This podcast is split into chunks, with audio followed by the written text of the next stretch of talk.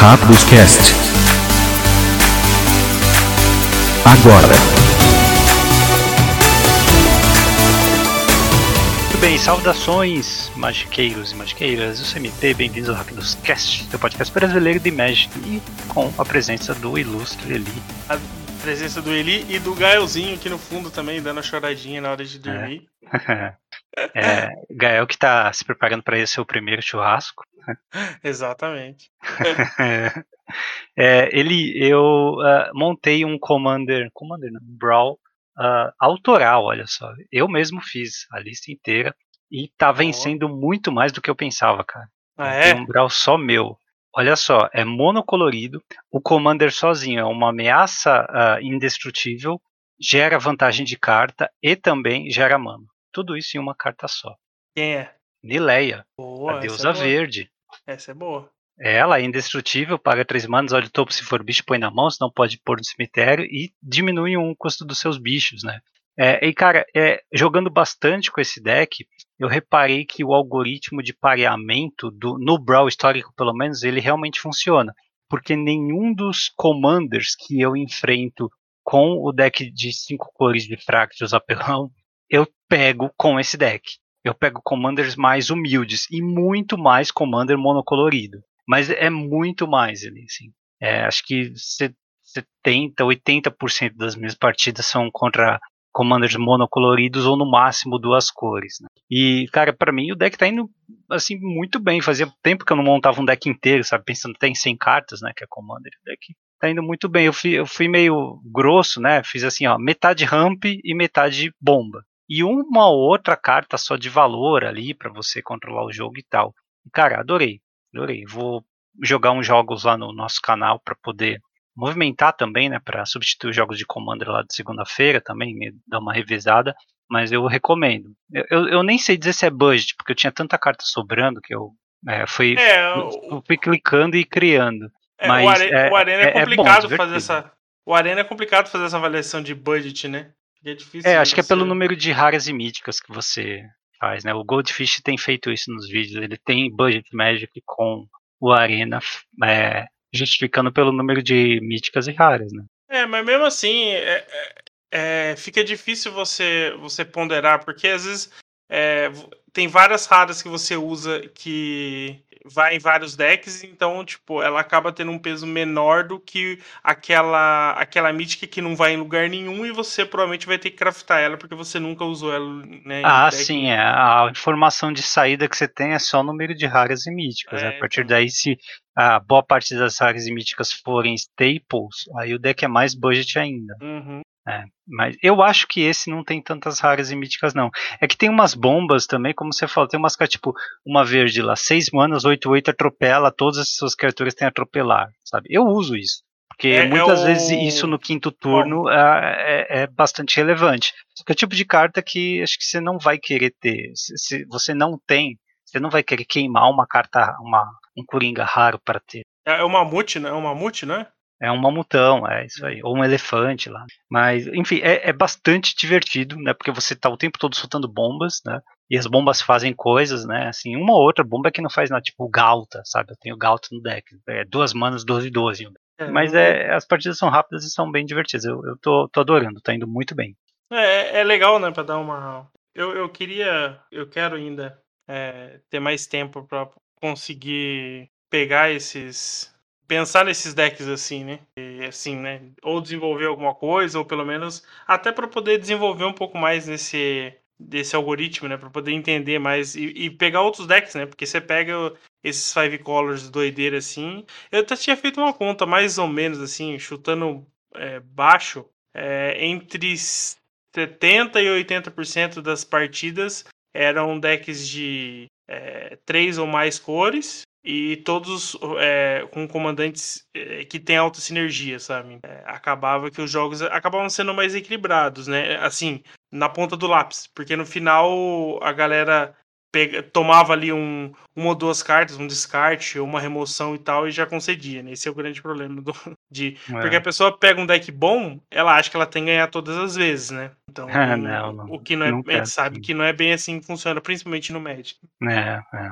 Mas, é, sei lá, cara, eu, eu, eu, eu acho que para quem quer simplesmente assim desligar também às vezes, né, o, a parte competitiva e só tacar bomba na mesa e virar e atacar é uma boa estratégia. É, é eu acho que o Brawl vídeos... histórico é bem disso, né?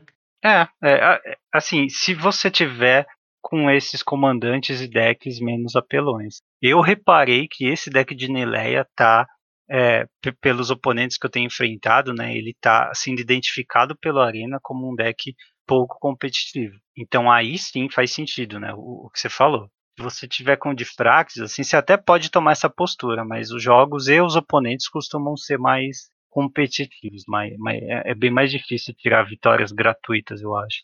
Né? Nas ah, partidas você tem que estar um pouquinho ligadão, né? E às vezes, mesmo dentro do Magic, você quer se desligar, assim, quer deixa o piloto automático, né? E tenta só atacar com, com bombas grandes para ver fogos de artifício na telinha.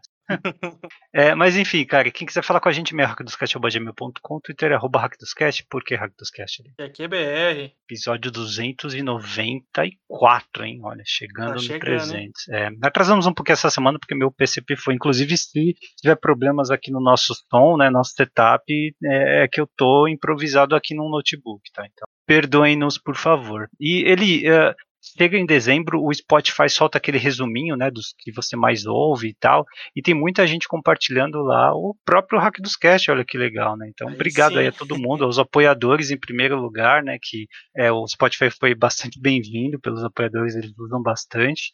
É, os ouvintes, né, o Rodolfo, o Guilherme, o Bruno Jacó, obrigado aí a todos vocês que são ouvintes fiéis, né?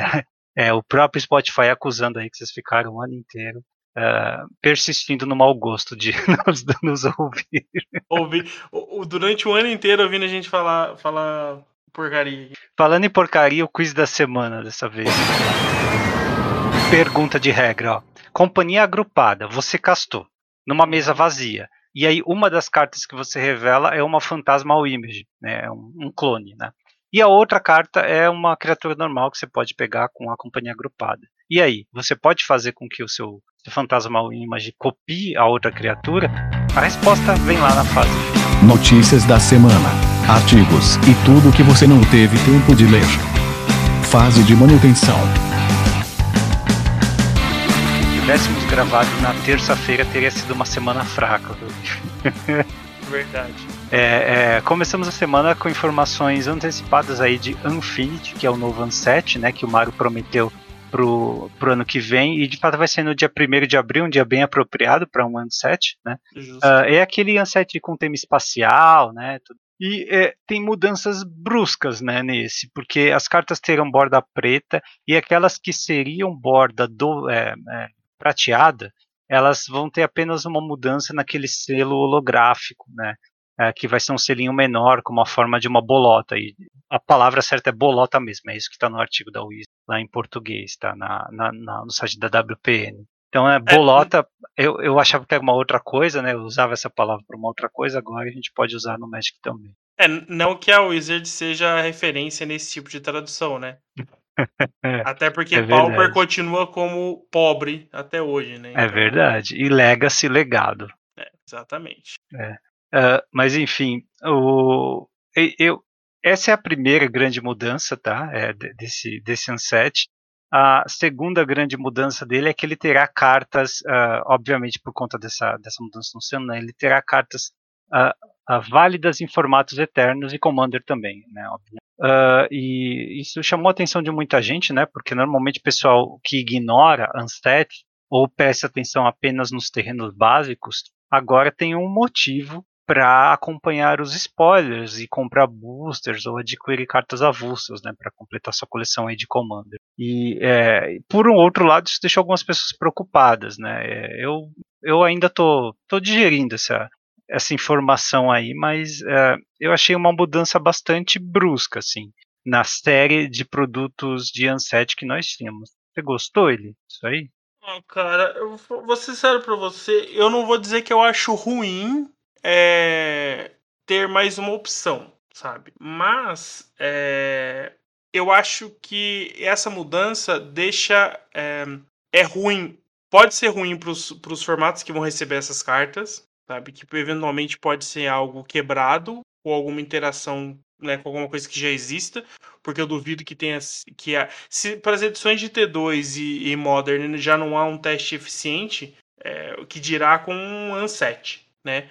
E até pelo próprio artigo você vê que eles estavam muito focados na, na parte de, de criação e design, né? Na parte de, de regras ali, de, de como vai ficar animado, né? Como é que vai ser divertida a coleção e, obviamente, das imagens, né? Porque é, pensando que elas são cartas de Magic, elas são estranhas, mas as artes em si são bem feitas. A gente não pode negar isso. E o outro lado é que eu acho que o Unset perde muito com isso, sabe? Porque a ideia do Unset, pelo menos que eu tinha, que eu, eu adquiri, é ter muita diversão, né? É ser algo engraçado, né? Para criar ali um jogo de Magic bem diferente. E a partir do momento que você é, concebe que essas cartas vão é, jogar formatos eternos, é, não pode ser travessia de calça jeans. assim, até pode ter, mas vai limitar o número de cartas que fazem esse tipo de coisa. Né? Então eu acho que é, não é ruim pelo fato de ser mais uma fonte de cartas, por exemplo, para o Pauper, que eventualmente pode sair alguma coisa boa. É, para os outros formatos eu acho mais difícil, né? Mas enfim, né? A gente sabe que é, esses, esses sets, esses master, master sets, esses sets, né, adicionais aí podem causar problema né, nesses formatos. Mas vamos esperar para ver, né? O que apareceu até agora não dá pra gente avaliar muito, né, MP? Uh, é, eles soltaram spoiler, né? Algumas cartas do, com o selo de bolota e outras também com o selo normal, que serão válidas em Commander e Legacy. Eu não ficaria muito preocupado pro Legacy, não, é mais a ideia. Eu acho que a ideia é né, colocar staples de Commander. A melhor carta aqui spoilada foi uh, Serrar pela metade, acho que essa vai ser a tradução, é uma rara, uma instante preta por duas e uma preta uh, destrói a criatura alvo e uh, quando ela morre, o controlador dela coloca duas tokens dela em jogo, só que cada token tem metade do poder e metade da resistência arredondado para cima. Isso parece é. bastante interessante para multiplicar efeitos de TB, uh, mais ainda se você fizer em algo que é, triga alguma coisa quando sai de jogo também, como um simulacro solene e tal, né? Mas não é o tipo de carta que eu, acho, eu espero ver num Legacy. Mas no Commander, com certeza, né? Esse tipo de efeito é muito desejável em formato de Commander. É, obviamente, tô falando para você usar numa criatura sua. Você é. nunca vai querer usar isso no, no oponente. Você tem que estar desesperado. Mas... Já saiu até combo, né? Com, com o Dualcaster Mage, né? O Dualcaster é o que você copia a mágica? É, que tem flash e você copia a mágica, né? Por quê? O que, que você faz? Você tá com isso aqui na pilha, você joga o Dualcaster. É, aí é. ele entra, copia essa carta que vai jogar e vai entrar dois, vão copiar. Você vai fazer infinitos 1 barra 1. Não, aí você copia o Dualcaster, né? Então, é, aí você vai fazer infinitos bichinhos 1. É, que vai copiar, né? Então, tipo, você faz bicho infinito com. É. Pelo menos foi, foi, foi o que eu vi, né? Não sei. Com certeza dá para ter outras é, doideiras, né? Mas acho que no final, é claro que pro Legacy importa muito pouco isso, né? É, é acho que eles não, não vão lançar Legacy Playable. Mas, é. assim, embarcando no que você falou. Que é é, é interessante, mas eu, eu, eu, eu não gosto uh, por, por um motivo assim. Eu não acho que tem riscos atuais, né? A gente precisa ver o que sai em termos de carta mesmo, ou até de mecânica. É, mas eu acho que Commander e Legacy Vintage não precisam que saia em todas, toda a coleção que saia carta para esses formatos. Não, não tem necessidade por causa já da quantidade que a gente tem de design voltado para eles. Uma outra coisa é que o produto fica menos específico, né? É, a, a ideia da, de ter um produto 100% borda cinza é você exagerar nas referências e nas piadas e equilibrar o, o, produto em termos de gameplay apenas por draft, como fizeram muito bem com o, o penúltimo Unset, né? Porque o último foi aquela box fechadinha, é, né? não foi de draft. Acho que foi o. É, eu não lembro o nome. Unsanctioned não foi o de caixa, fechadinha. É, o de caixa. O antes foi o Unstable, né? Então acho, acho que foi o Unstable que a gente draftou, não? Foi, foi Unstable. Foi, é, então. É, e então fica mais fácil produzir um produto bem sucedido em termos de gameplay, assim. Uhum. É porque quando você começa a abrir espaço para colocar carta para Commander e para Legacy, você eventualmente vai cometer alguns exageros, né, do tipo True Name Nemesis aí. Né? E eventualmente você vai ter que abrir mão também de umas liberdades é, com o formato limitado que você está pensando. Então, sei lá, eu, eu acho desnecessário, do ponto de vista de gameplay de jogador. Mas eu entendo que eles sabem que o formato vende, né? O formato atrai atenção. Então, assim, se você quiser que um produto seja bem sucedido, é só colocar a carta válida em Commander nele. Uhum. Então, é, dá para compreender a vontade deles disso. Né? Mas eu sempre. Agora eles criaram uma demanda do ponto de vista de que analisa a carta, criador de conteúdo, que toda vez que sai uma coleção que normalmente é ignorada, eles, né, o pessoal vai ter que analisar os spoilers, nem que seja metade dos spoilers, só as cartas válidas, para poder é, ver se tem alguma coisa quebrada, ter, fazer testes, né, alguns playtests, pensar em Commander, o que, que tem de combo possível. O pessoal do CDH deve pirar com tudo isso, né? Porque uhum. estão é, tão atrás das formas mais eficientes de combar.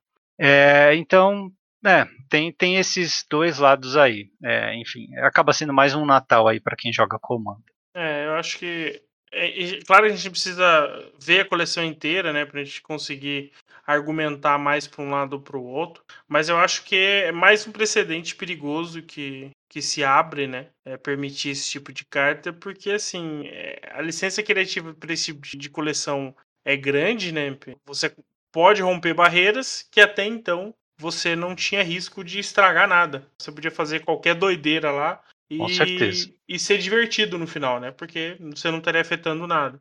Agora eu acho que deveria ter alguém, né? Para conseguir olhar e falar assim: não, isso aí vai dar merda. Esse departamento deveria continuar existindo. Né? Departamento de VDM? Exatamente. Hum. Então, assim, é, a gente sabe que, avaliando as outras coleções, a gente sabe que isso não tem funcionado. Eu não acredito que esse departamento vai estar tá vai estar tá operando aí para tentar salvar alguma coisa. Vamos esperar para ver. Mas assim, entrando na coleção em si, o que foi spoilado, é... tirando pelo fato que o MP deve ter odiado esses terrenos novos aqui, né, MP? É, então, uma das coisas que chamou a atenção né, nos ansets, em todos, né, desde o primeiro, são os terrenos, né, os terrenos básicos, que normalmente são full art, tem um design bastante inovador. É, aqui, além dos terrenos, eles já mostraram pra gente ali as 10 Stocklands, né, que eles tinham uhum. prometido. E como a coleção tem tema espacial, né, todos eles, assim, é, mostram alguma parte desse dessa concepção artística pensa envolvendo temas espaciais, é, planetas inteiros ou estrelas, né, na, na arte das cartas. E como pedaço de arte, são lindas, né? E até como você vê no frame da carta, fica uma coisa muito bonita. O Stomping Ground, que é uma chuva de meteoros, o Temple Garden, né, que é um, uma, uma floresta mais organizada ali, tá ótimo. Mas eu não gostei, uh, porque para mim Magic sempre foi alta fantasia medieval. Né? Uhum. Então eu não gosto de, da ideia de usar essas artes, essas versões dessas cartas uh, ah, para jogar Magic, porque vai me tirar um pouco do ambiente que eu gosto do Magic, né? Assim, para mim nunca foi muito uh, animador colocar, por mais que você goste de ficção científica Star Wars, sei lá, nunca foi muito animador misturar essas coisas dentro do Magic. Né? É, se você estiver jogando talvez um limitado de uh, dessa coleção de Infinity, aí faz todo sentido, porque a coleção, o setting dela, né, a ambientação dela, cara, ela é né, em, viajando por planetas, né? Ela é espacial, aí tudo bem. Mas, sei lá, você vai jogar pioneiro com seu deck de humanos, vai. Tem humano mago, né? Tem clérigo, tem é, soldadinhos, né? E aí do, e os seus terrenos são todos planícies com é, uma estrela explodindo e vários planetas, asteroides aqui, uhum. sabe? São coisas que não combinam, tiram um pouquinho daquilo que é, para mim pelo menos, né, me identifica com Magic, independente de ser bonito, né? E nessas horas, é, eu não, pelo menos eu não, não valorizo tanto a parte de ser bonito. Tem outros lugares para você colocar uma arte bonita dessa. Mas no meio de uma partida de Magic, num deck de Commander ou de Pioneiro, T2, assim, eu acho que não combina, não. É, eu diria que é mau gosto, não por conta da escolha da arte, mas por conta de você misturar, entende? É uma uhum. mistura uhum. que é de mau gosto para mim, né? Não estou ofendendo quem gosta, mas para mim é como misturar, sei lá, suco de laranja com café, sabe? É, não, é, assim, não combina. Eu, eu, eu não me ofende tanto, é, mesmo que eu, eu, eu concorde que é uma barreira, né, que acaba é, que não combina, né? Acho que essa é, é a melhor expressão, né? São coisas que não combinam. Mas assim, não me ofende tanto é, usar esse tipo de terreno, porque, como você disse, né, como arte eles são bonitos, são bem feitos e tal, é, eles são distinguíveis, né? Então você consegue mais ou menos entender o que é cada um, até pela, pela paleta de cores, né, entre eles e tal. Então, assim, eu, eu acho que eu até usaria os terrenos básicos, sabe? Mas, por exemplo, um, as cartas de, de, de Ansets, né, que ela tem toda uma. Uh, um, colorido diferente, né? Eu já não, já não me agrada tanto, porque ela, ela parece. Uh, talvez, não sei se infantil é a palavra certa, né? Ela parece muito mais com um desenho animado do que com a medi é, fantasia medieval. Eu uhum. acho que os terrenos eu acabo vendo como uma arte alterada, sabe? É igual você pega aí os artistas que, que existem e você vai lá e faz uma. Por exemplo, eu tenho uma, uma ilha que eu ganhei de um, de um amigo meu, um abraço valente. É, eu não sei se você vai ouvir, se você ouve, mas enfim, um abraço tá dado. É, ele me deu de presente de aniversário, acho que uns dois, uns três anos atrás.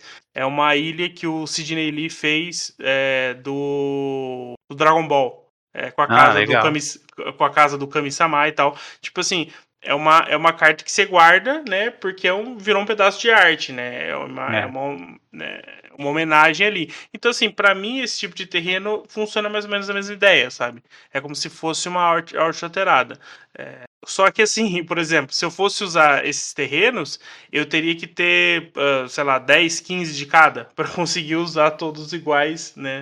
Dentro, porque também tem essa, essa questão. Para não precisar terrenos não, normais com esse você, aqui. Você usa um, um, de cada arte diferente, cada frame diferente para para desestabilizar o seu oponente. E pior que tem muita gente que usa isso. É, no mall tem gente que faz isso, cara.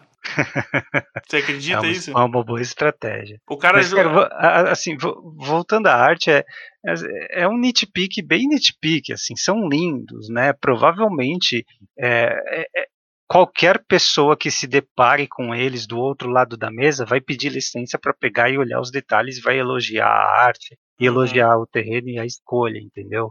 É, mas uh, né, dando um passo atrás e olhando o contexto inteiro, né, é uma questão de gosto, simplesmente de gosto, né? Sim, Eu não sim. sei se vai ter gente compartilhando da minha visão de que não tem a ver e por isso fica esquisito, não combina muito utilizar essas artes espaciais com as cartinhas de Magic que nós estamos acostumados, né, mas é a minha visão. Né, eu, eu não acho sim, que não tem problema nenhum cada um é, ter a sua própria visão. Eu lembro até que há uns anos atrás alguém fez um set inteiro de Star Wars, com todas as artes, mecânicas sim, exclusivas, tribos, né?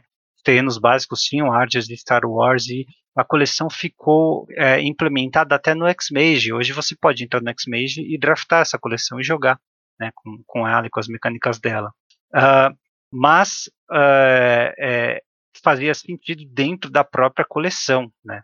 Aí também é, eu acho que, que tem tudo a ver você montar uma, um deck selado dessa coleção, sei lá, draftar ela e né, se aproveitar de todas as artes e tal. É apenas o, você está né, navegando no, no cenário de Star Wars com, dentro do jogo de Magic, ou está jogando Magic com uma, uma, né, uma carapaça de, de Star Wars. Mas, é. uh, no, como eu falei, no seu deckzinho de UW Espíritos, vai colocar essa, é, essa ilha que tem um planeta aqui, a planície, é, o Shockland aqui, eu acho que não tem, não tem muito a ver não, cara. Fica bonito, fica bonito, fica, mas não tem muito a ver não. Não, é, realmente, assim, é o que eu falei, eu acho que é, dá uma fugida, assim, mas eu, eu não chego a ficar ofendido se, eu, se, se um dia eu vir a usar, sabe? Então, é tranquilo nesse É, o maior problema mesmo é a gente monitorar se vai ter é, grandes cartas que vão causar né, instabilidades aí em Commander e em Legacy. Mas isso só com o restante dos spoilers, né? lembrando a coleção sair primeiro de abril. É, é, outra coisa, né, que nós tivemos novidade agora, né, um pouquinho antes de gravar, foi Alke, Al, eu ia falar Art Enemy, né, é Alkenemy, é isso? É, é, é, acho que é Alchemy só. Alchemy, isso, isso. Eu, eu, eu, pensando em Alkenemy. É Alchemy, que é uma nova é, coleção barra nova, uh, no, novo formato, que vai ser exclusivamente digital, implementado no Magic Arena. Tá? O que a Wizards disse agora para a gente na transmissão foi que é, a partir de 9 de dezembro, agora, tá? É, a gente vai ter um novo formato pareado com o Standard, tá? É, não vai substituir o Standard, vai ser apenas pareado, em que é, as, as, cartas é, desse formato serão versões equilibradas, né? Versão rebalanceada de algumas cartas do Standard e também terão cartas novas, exclusivamente digitais para esse formato, como aquelas do histórico que nós vimos em Jumpstart. É, as cartas desse formato serão válidas também em histórico, tá? De, e esse formato ele vai rotacionar junto com o standard, tá? Uh, como é que a gente tem acesso a essas cartas? De acordo com eles é o seguinte: cada set normal que sair, tipo vai sair Kamigawa, um mês depois eles vão lançar Alchem Alchemy Kamigawa que vai ter, você vai poder comprar em booster, vai poder draftar também no, no Magic Arena. E esse Alchemy Kamigawa vai ter algumas cartas de Kamigawa rebalanceadas e o que não for rebalanceado é, nos slots ou você vai ter a mesma carta que você tinha de Kamigawa ou você vai ter cartas novas exclusivamente digitais. Tá? Então é uma mudança bastante severa aí, né, para quem joga no Magic Arena, até porque você vai ter as kills, né, as, as escadinhas lá é, é, ranqueadas, é, tanto melhor de 3 quanto melhor de 1. Então, é, assim, eles estão já dizendo que vai ser um formato competitivo, né, que dá para alcançar mítico e dá para chegar no, no Pro Tour jogando esse formato, dessa forma. Muito estranho, né? É, eu não esperava nada disso, eles não, não deram nenhum sinal. Eles só falaram que Jumpstart Historic Horizons tinha sido um começo bem singelo do que eles tinham, do que eles estavam planejando pela frente, né? E assim, um novo formato e sets paralelos ao standard, assim, é uma mudança bastante grande. É, estamos ainda digerindo, mas o que, que você pensa a princípio ali? Cara, primeiro que eu achei uma bagunça tremenda. Acho que é essa a minha primeira impressão, sabe? O formato tem um monte de vírgula, né? É, várias considerações a serem feitas eu me pergunto por que não usar o histórico que já existe. Ah, porque é um formato rotativo? Precisa, sabe? Eu, eu, sinceramente não gostei, sabe? É o que você falou, acho que tem que digerir um pouco mais, entender um pouco mais de como vai ser isso. Mas assim, é... o, o 7T2 acabou de ser lançado. Um mês depois, você já está. Você concebe, tentar conceber isso.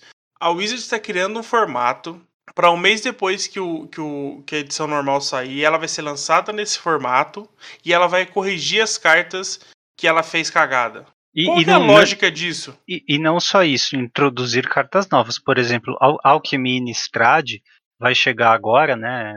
De, agora no, no começo de, de, de dezembro, vai adicionar 60 cartas novas que só podem funcionar no Magic Online, sem contar as cartas rebalanceadas. É muita coisa, cara, é para uma única coisa. coleção. Né? Esse formato ele vai ser uh, sensivelmente diferente do Standard, até porque as staples do Standard todas foram rebalanceadas. Eles já mostraram aqui no artigo o que, que eles vão fazer com essas staples, né?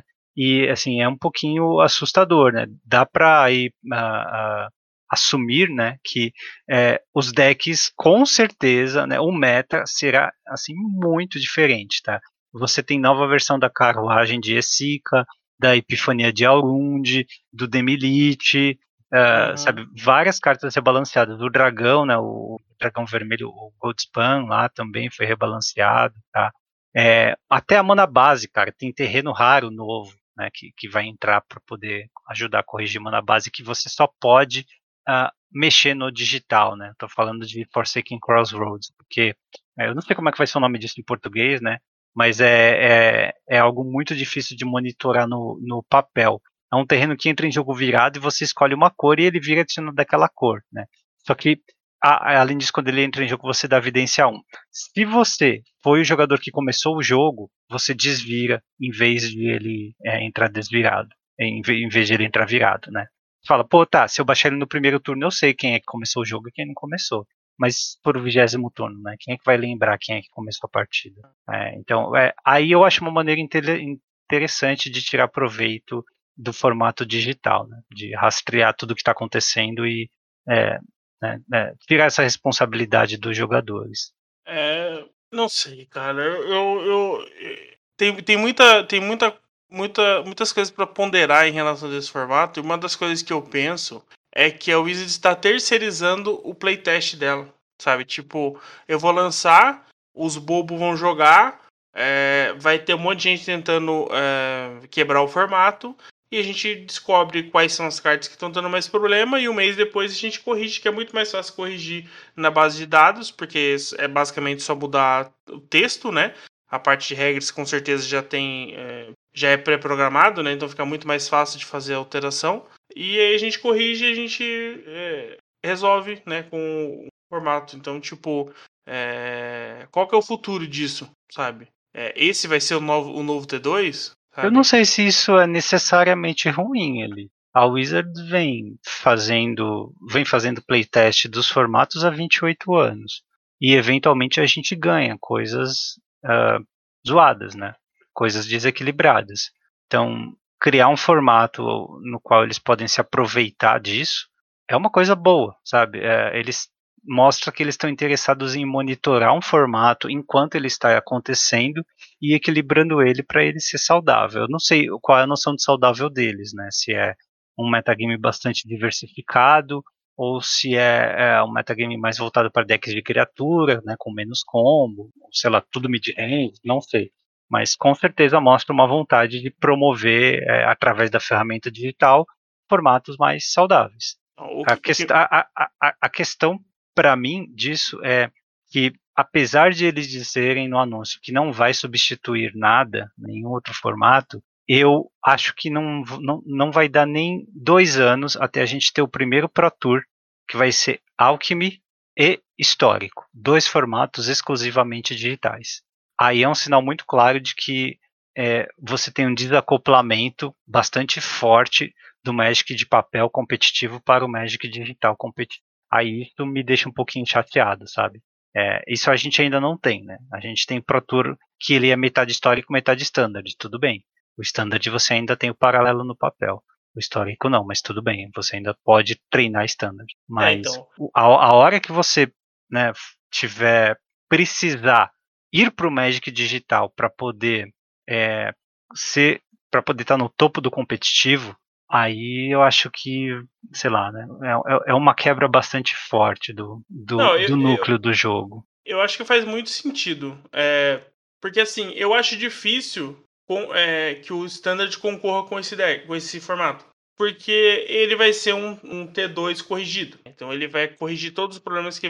É, quase todos os problemas que o, eventualmente o T2 tenha.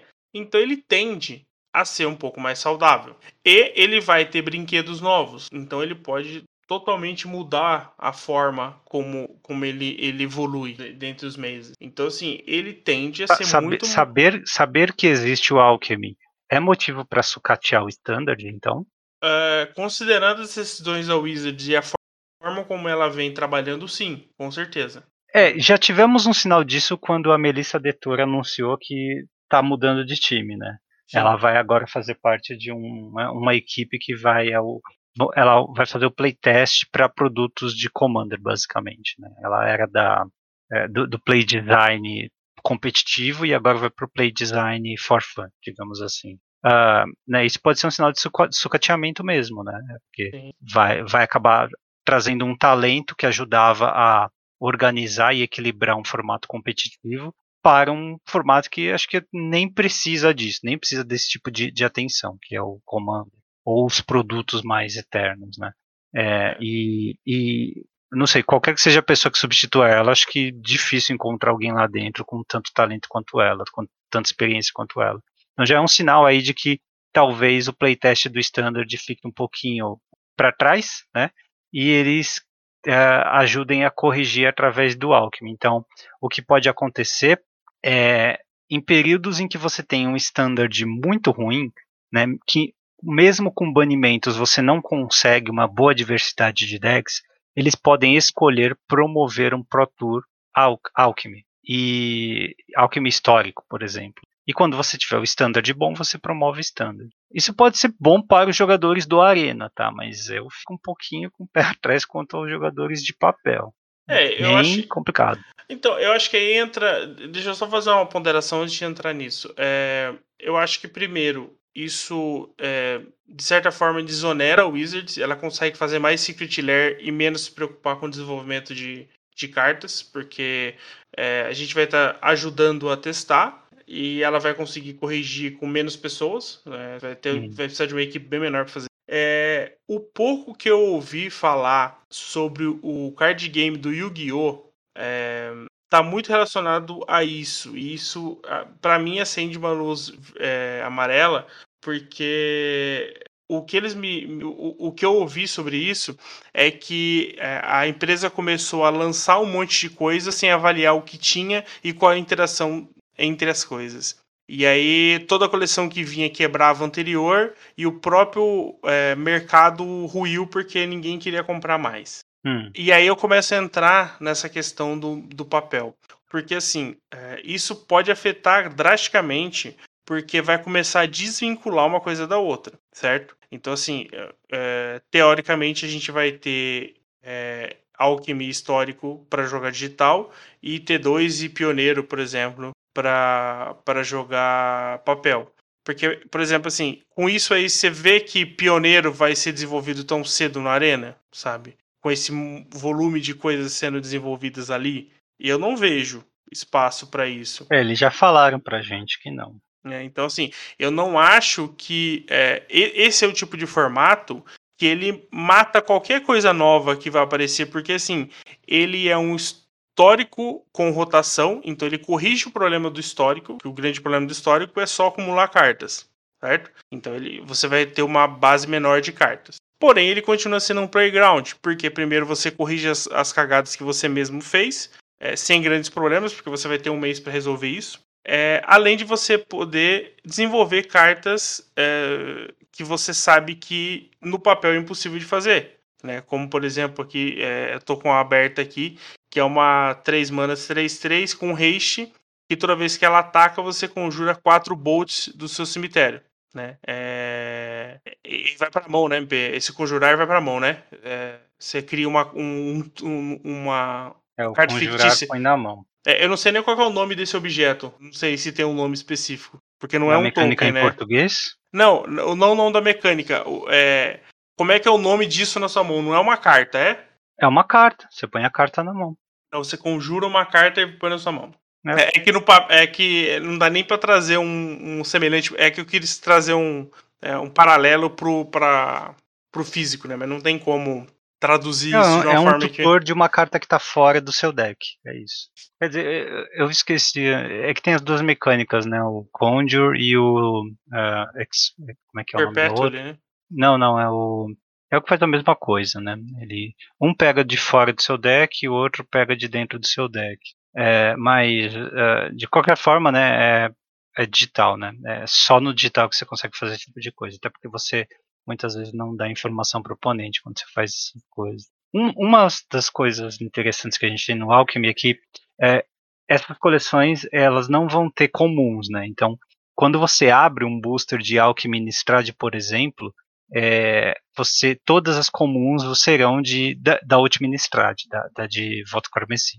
É, então, é, meio que você pode completar Voto Carmesim, uma parte de Voto Carmesim, abrindo Alchemy Innistrad, tá? A mesma coisa para as coleções subsequentes. Uhum. Então, assim, cada coleção do Standard vai ter uma, uma coleção Alchemy dela, que vai sair um mês depois, e vai ser válida do mesmo jeito no, no formato Alchemy. Tá? Você pode jogar com deck Standard no formato Alchemy se ele não tiver nenhuma carta que foi rebalanceada também. É bom deixar claro. É, Para quem quiser aí escolher em qual das, é, das linhas competitivas agir, né, para poder chegar no mítico, pode ser uma coisa interessante também, né, porque são metas diferentes. E uma outra coisa interessante é que quando você abrir uma carta é, que foi rebalanceada, você ganha a versão dela balanceada também. Você Uhum. vai ter, eles vão facilitar essa aquisição de cartas. Porém, acaba sendo cartas novas do mesmo jeito, né? Sim. Não, não é. Acaba que não. Não é uma melhoria tão grande, né? Você precisa. ainda- Você ainda precisa da, de arrumar a carta de alguma forma, né? É, você vai precisar você vai precisar abrir boosters ou utilizar os seus coringas. Uhum. É. Mas é isso, cara. Alguma consideração mais? É, sim, da mesma forma que, que o, o eu acho que a gente precisa ver como é que isso vai ser na prática, né? Ver ali o primeiro, a, o primeiro formato rodando. Mas assim, eu acho que eu não, não, não gostei da ideia, é, pelo menos da forma como ela, ela nos foi apresentada. Na prática, ela pode ser que seja é, melhor, mas entra naquela questão que nós comentamos quando é, saiu a primeira. Quando saiu essa, essas habilidades, essas mecânicas é, exclusivas para digitais, é uma mudança, é uma quebra muito grande. Então, esse esse Magic 2.0 aí, né, essa, esse formato do Magic 2.0, ele vai trilhar um caminho completamente novo e sozinho por enquanto. Isso não é necessariamente ruim, né? Você diz que não gosta, mas pelo que eu lembro, nós dois é, dissemos aqui que nós esperávamos que eles fizessem mais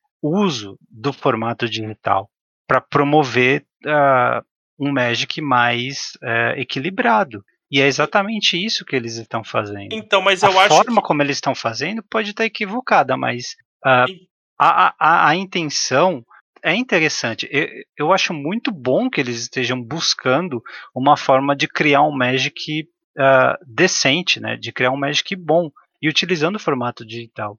O, eu não gosto muito da ideia de voltar o competitivo exclusivamente para isso, porque para mim Magic ainda é Magic de papel, né? Então, se você quiser descobrir quem é o melhor jogador do mundo, se quiser premiar jogadores, vai até a loja, cara.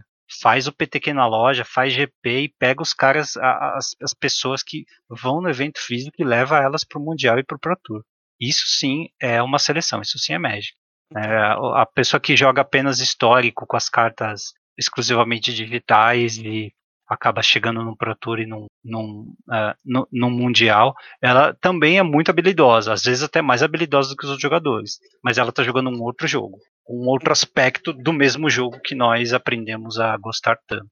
Então. Para mim, esse é o único problema, sabe? Mas eles utilizarem o formato digital dessa forma inteligente, né, equilibrando cartas de forma muito rápida até, né? Poderia, poderia ser mais rápido, mas enfim.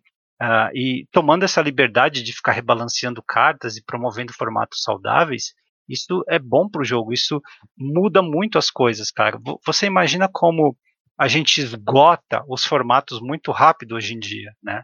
Então, você imagina você jogando duas semanas de limitado quando a coleção sai, depois duas semanas de standard, para poder ver como é que esse novo standard se formou. E aí, depois dessas duas semanas de standard, já entra o Alchemy. Aí você pode é, jogar duas semanas, se especializar em duas semanas de, é, de draft de Alchemy e depois duas semanas de Alchemy normal, do, do formato em si. E aí depois passar, sei lá, para o histórico, porque o histórico também vai ganhar as mesmas cartas de Alchemy. Então, o, o, ciclo de vida, né, fica muito mais acelerado, assim, você não precisa ficar, tipo, três meses jogando o mesmo standard, sabe? É, isso é um mimo, cara. Isso é pode ser bom para quem passa muito tempo no arena, né? E pode ser até um fator decisivo para quem quiser decidir investir bastante, sabe? A partir de agora, é, sei lá, 100 dólares por mês, 200, 300 dólares por mês é, é o que eu vou investir no arena, porque agora eu tenho o que fazer o mês inteiro, todos os meses do ano, nesse, nesse jogo. Então é uma parte boa, acho que todo mundo ganha. Só para reforçar, é, eu não sou contra as mecânicas digitais, eu acho que, como a gente disse, eu acho que elas são bom são boas num aspecto diferente do que o que a gente gostaria, que é o Magic físico. O, o, que eu quis dizer de não gostar desse formato, primeiro é que eu acho que já existe o histórico, não precisaria criar um outro formato para poder fazer isso. Você poderia fazer todas essas mudanças e manter no histórico.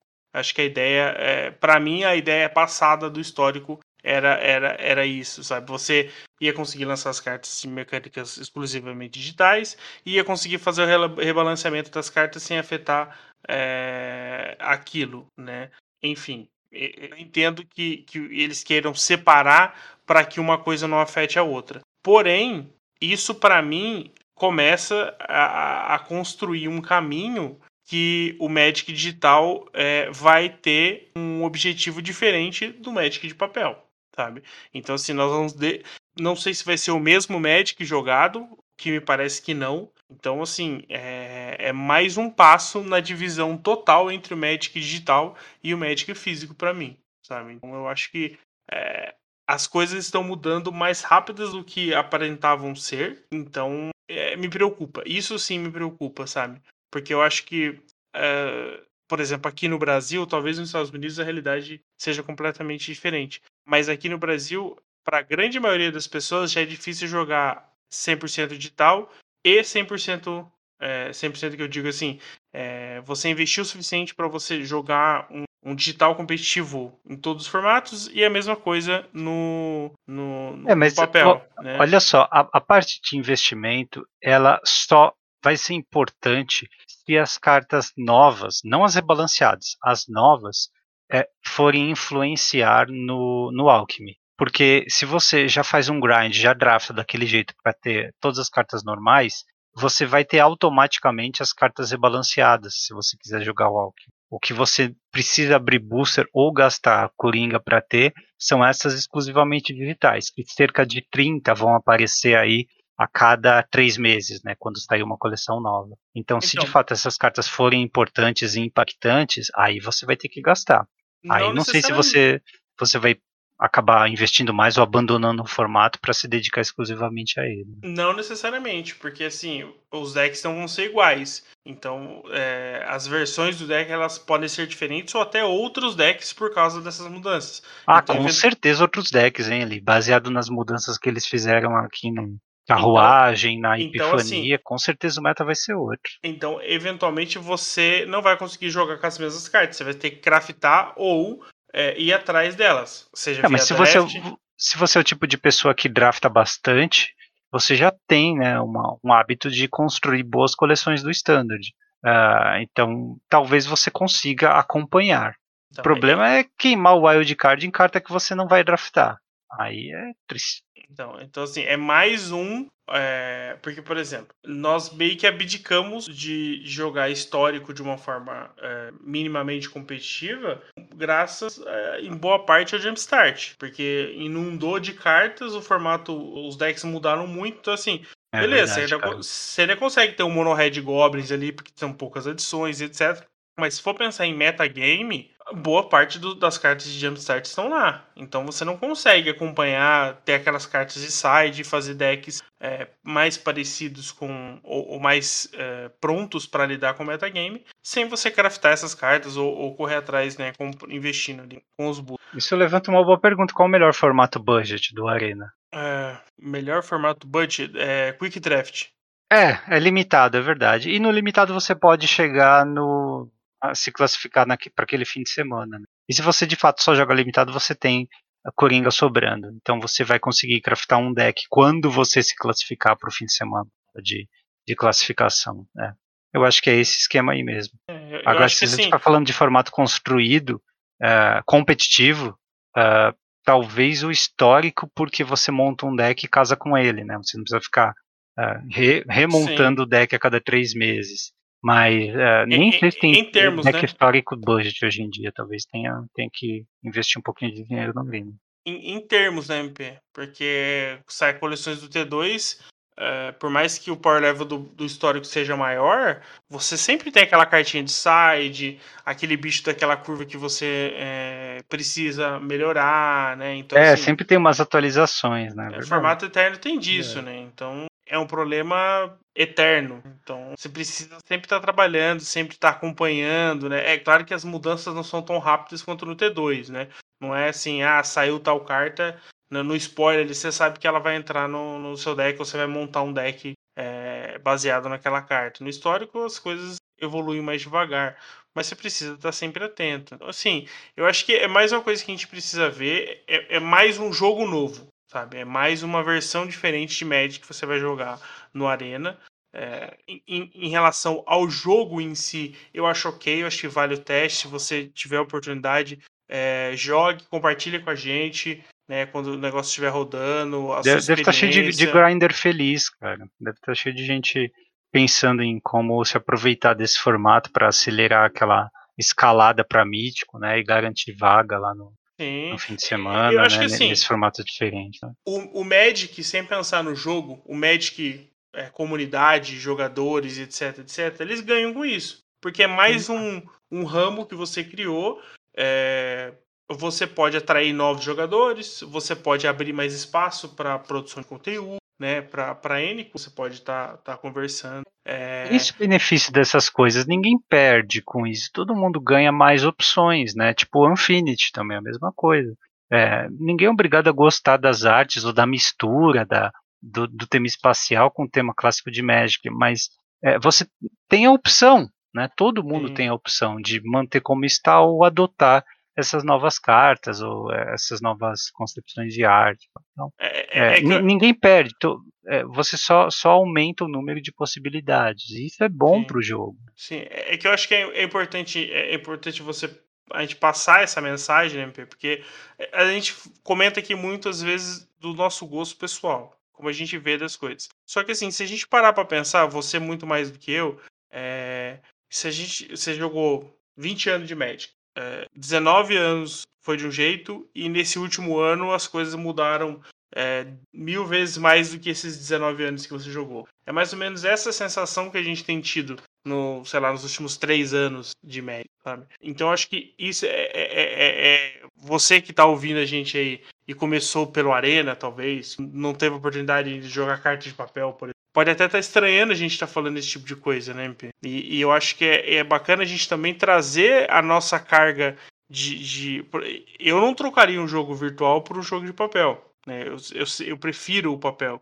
Mas isso não. não, não Você não, não trocaria o papel pelo virtual. É, perdão. Eu, ah. desculpa, o contrário. É, mas isso não diz. É, não quer dizer que o digital seja ruim ou que eu não jogue o digital, sabe? Eu acho que você pode explorar muita coisa boa ali, como eu falei. Eu gosto muito de limitado. É, limitado no Brasil é absurdamente caro, são poucos lugares e eu não tenho condições para isso. Então eu escolhi o digital como forma de evoluir nisso, de aprender e também me divertir. Então esse formato é mais uma opção dentro desse leque né, de, de, possibilidades que o Magic tem oferecido.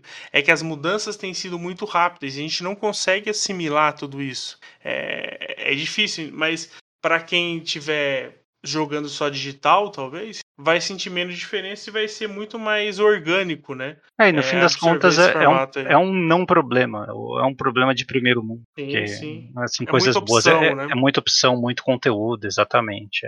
Então, naturalmente, você vai ter coisas que você vai curtir, vai acompanhar, e outras que você vai ficar alheio. Mas é isso. É, aguarda, aguardamos aí o feedback do, das pessoas que ficaram animadas com essa mudança.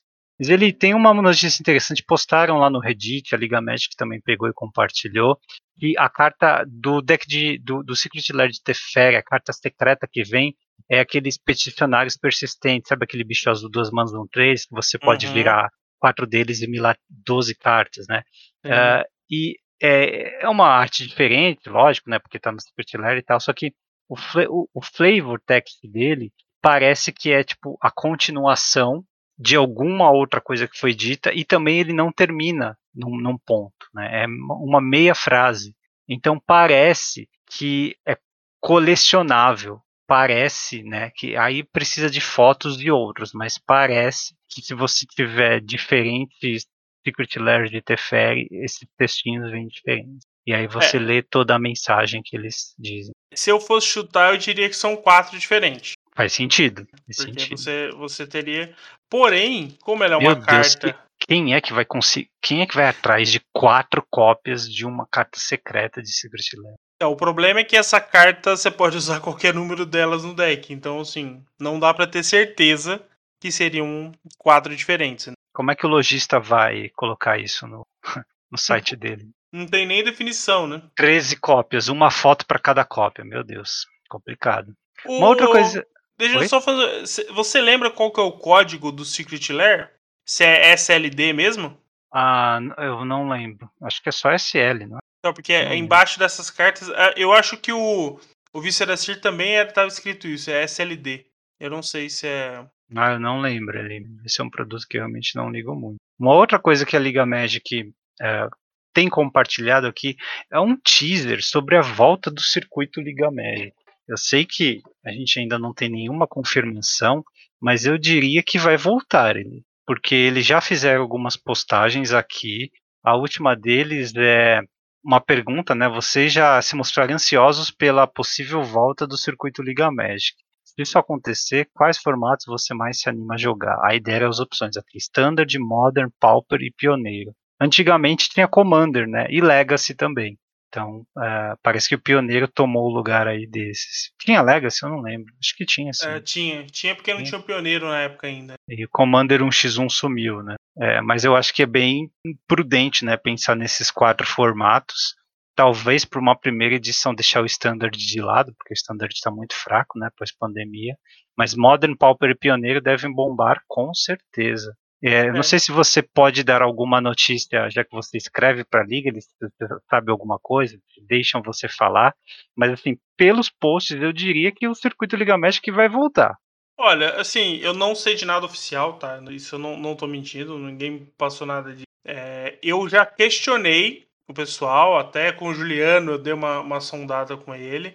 É, mas o Juliano também tá de férias, então, obviamente, não estendemos a conversa sobre eu, eu sei que não é nada oficial, não tem nada oficial assim de ah, já tem data e tal. É, mas foi interessante saber que eles estão pensando nisso. Né? Então eu vocês lembro... ouviram aqui primeiro, o circuito Liga Magic vai voltar, o Eli confirma. eu lembro, eu lembro de ter uma conversa com, com, com o Pato, né, Diogo, uh, uns seis meses, não, uns três meses antes da pandemia, eu estava no escritório da Liga conversando sobre outros assuntos e eu perguntei, né, sobre o negócio do. sobre a questão do CLM, né?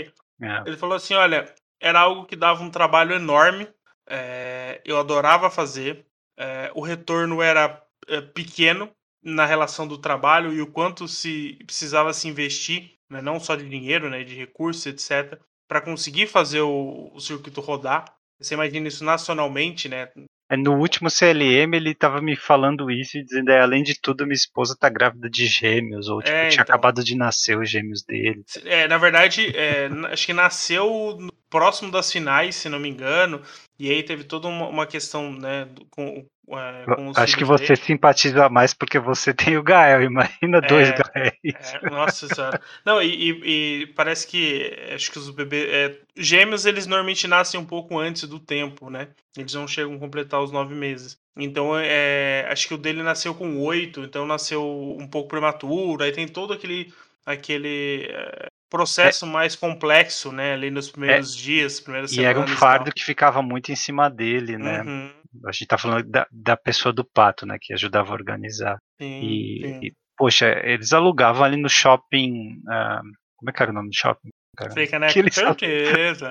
Com certeza. Né, daqui, pensando só nos lojistas ou pessoas que vão disputar os torneios ali. Né? draft no CLM e eu achava uhum. barato. É por com premiação ainda. É, então, é, foi bom enquanto durou. Espero que volte, espero que eles consigam algum tipo de parceria aí, né, e é, viabilizando torneios acessíveis também, é, e de nível nacional, para a gente poder ter um circuito bom para comentar no papel, né, bem raiz mesmo, e que as pessoas voltem às lojas para se classificar para essa final e é, ter um meta nacional né, desses formatos, principalmente pioneiro, modern, né, que faz falta. Sim, sim. É, os campeonatos nacionais em si já estão se movimentando né, para voltar em 2022. Acho que o, o Pioneiro e o, e o Pauper já já já estão é, abrindo inscrições para poder fazer, mas é, são os que são é, organizados pela comunidade, né? não é nada oficial. Mas é hum. é bom saber, né? Que a liga tá cogitando, né? Fazer isso, porque eu, eu tenho certeza que dá trabalho, né? É, imagino que seria de uma forma um pouco diferente no, nos bastidores, né, para que isso aconteça novamente. Mas seria fantástico poder ter esse, esse evento que eu acabei participando poucas vezes, acho que foi só de dois eventos, mas carrega uma história enorme, né, do Magic Nacional. É, muito bom, tomara que volte. E sobre o Magic Nacional, teremos 15 brasileiros lá no Pro Tour, né, que começa inclusive dia 3 de dezembro, né, sexta-feira aí, para quem já estiver ouvindo o podcast, deve estar tá rolando já esse Pro Tour, que vai ser o Innistrad Championship, né, vai ter o Caparrós, o Bertu, é, Edel, PV, a Marcela Almeida, né, uma brasileira lá no Pro Tour, Caparrós, lógico, o Juliano, né, que veio aqui falar do deck dele, o Rastaf também, entre outros, tá? Então, é, quem puder aí na liga, no, na transmissão da Liga Médica acompanhar, torcer, Vai ser legal. Torceremos para ter brasileiros no top 8. Com certeza. Um deles tem que ir, não é possível. é disputado, mas vamos tentar. Sim, sim. E falando em Liga Magic, ele, você escreveu um artigo de Pauper. É, esse, o artigo da semana foi, na verdade, é de semana passada, né? É, comentando sobre os destaques de, de Volta Carmesim pro, pro Pauper. É, tem algumas cartinhas interessantes aqui, eu acho que tem algumas é, boas opções, né?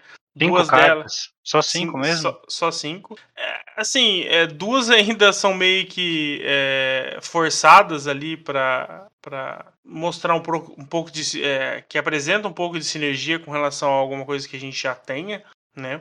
Qual dessas cinco você acha que é a mais provável de. Se É, a é, fonte- que tem alguma que pode aparecer em. A fonte em de sangue e o impulso temerário. É, o, a fonte de sangue é a primeira disparada, né? Porque ela entra no Affinity, inclusive ela já fez top 8. Fonte de sangue é o artefato de uma mana preta, entra em jogo, você cria um sangue, paga 4, sacrifica, devolve duas criaturas do cemitério pra mão. Eu odeio ver Uhum. essa carta no limitado, cara. É muita Então- vantagem de carta quando o oponente joga ela, meu Deus. Sim, e no, no Pauper mais ainda, né? Porque você paga uma mana e coloca dois artefatos em campo no turno 1. Ah, é por isso então. Uhum. E ainda no late game, ela devolve dois bichos pra sua mão. Né? E o Então, impulso tem chance de aparecer em Burn? Em Sim, outro ela, deck? é, assim, ela não, não chegou a ser unanimidade, não é, transformou o deck, mas quem testou gostou do efeito dela em jogo. É, impulso é aquela de duas manas feitiças, elas duas do topo e até o final do próximo turno você pode jogar, né? Uhum. É a Divination vermelha. Legalzinha a carta, eu gostei mesmo. Sim, ela, Bom é, ela, saber. ela foi bem útil. E uma, uma- Melhor pegar essas antes que chegue a 10 reais, que nem a outra. É, na verdade, o impulso sem real. temerário, eu vou até olhar na liga aqui quanto que tá, é, mas eu, eu tinha visto algo. Deixa eu ver aqui. É, não, ainda tá barata. Tá É que barato, não- tá barato. É. Não, é que tem uma loja que eu vi que já tava é, quase 4 reais. Tá aqui, preço médio de o que? R$1,50, mas Então, mas já tá caro. É que ela deve estar mais cara porque ela, ela pode jogar no T2. Ah, tá. Isso, isso faz ela aumentar um pouquinho de preço. Então ela não tá no padrão de 25 centavos. Então tem essas, essas considerações. é bom guardar essas duas, então, a fonte e o impulso, pra quem for Sim. abrir esses boosters aí. Mudando Aí- um pouquinho de. Oi, ele. Não, eu só ia dar um, um- uma, uma vírgula aqui sobre o meu sobre o artigo. É que é, eu acrescentei um- uma sugestão de downgrade. Então eu quero manter isso como padrão. É, Ah. sempre que eu fizer uma avaliação de alguma carta do, do T2, eu vou dar uma, uma sugestão de uma carta que tem um efeito similar. É, provavelmente incomum, se eu, se eu se encontrar uma, uma carta que faça algo parecido eu, é, em comum, eu vou colocar ela. E no que ela pode ser útil, onde ela poderia entrar, ou qualquer coisa do gênero. Qual que tá. é dessa vez? Não, para cada carta. Então, por exemplo, vou dar um exemplo aqui. O Impulso Temerário, a carta que eu sugeri é o Iluminar o Palco. É uma carta que faz. Ah, basicamente- entendi. Pra cada carta que você comenta, você traz um downgrade, entendi. É, porque assim- só por artigo. Não.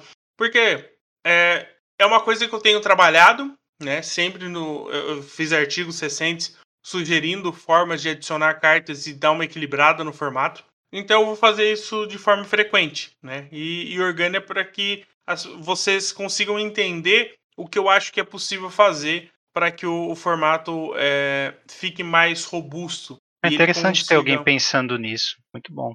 é, e, e- e o formato consiga assimilar melhor as mecânicas do Magic e consiga se. Não vou dizer se autorregular, mas pelo menos é, aguentar mais as pancadas dessas cartas de Master Set. Hum, interessante. Mudando de portal, aqui tem o artigo do Kaji na Cards Helm que ele fala 10 dicas aqui para ajudar a ter foco né, nas partidas de Magic. E é interessante porque a gente tá voltando com Magic em papel e a gente, depois de ficar muito viciado né, no Magic ah, digital, a gente acaba, às vezes, esquecendo de algumas práticas boas né, que ajudam a manter a concentração. Porque no papel você não tem triggers automáticos, você não tem o juiz digital ali fazendo tudo acontecer.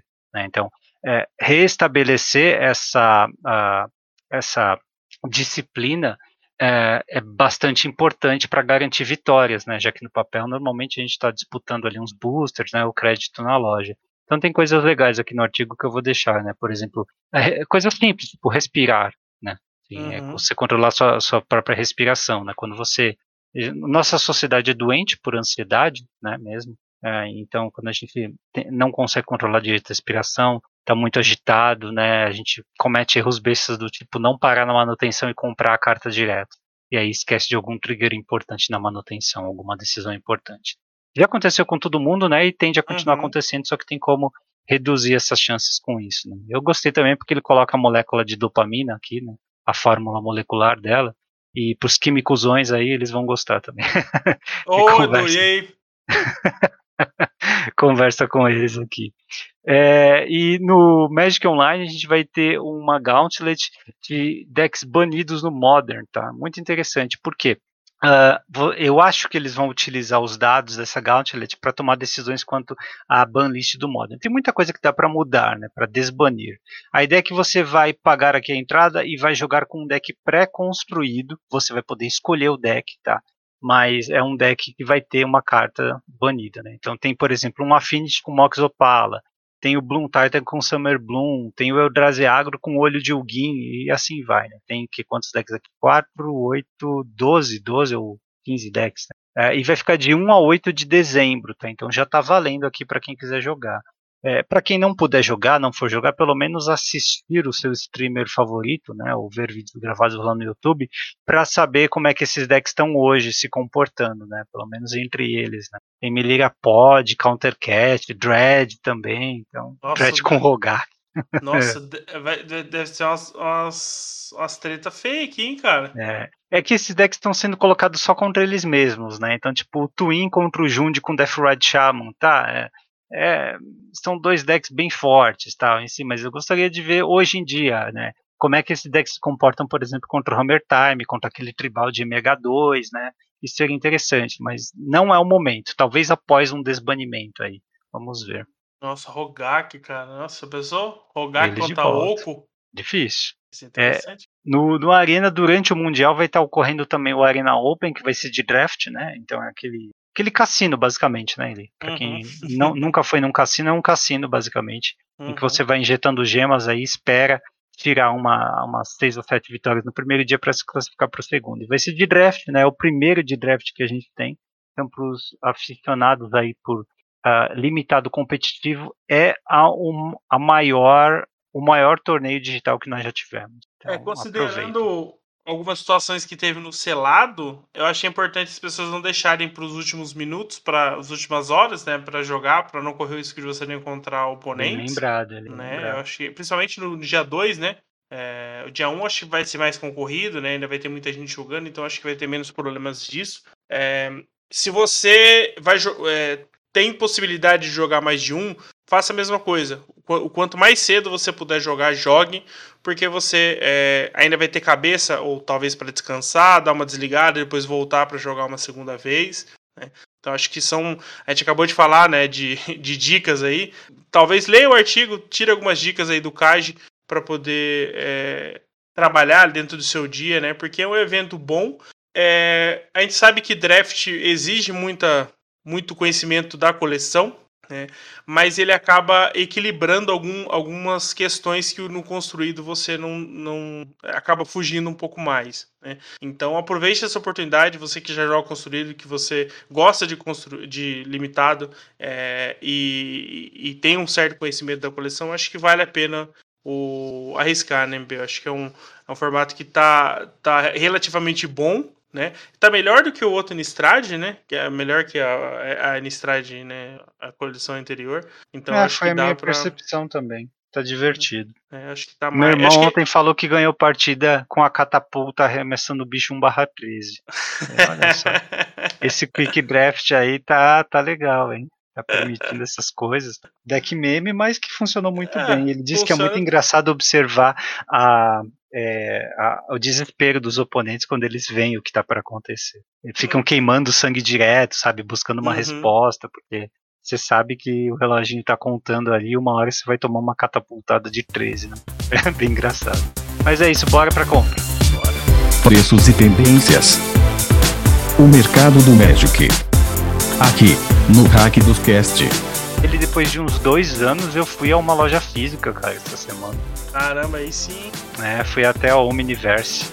lá na, na Zona Sul de São Paulo para pegar umas cartas que o Fernando tinha dado, né, para até distribuir lá no, no Churrascos e fiquei, acho que passei mais de uma hora lá conversando com o Guilherme que estava atendendo lá na loja, falando de Magic em geral, né, tal.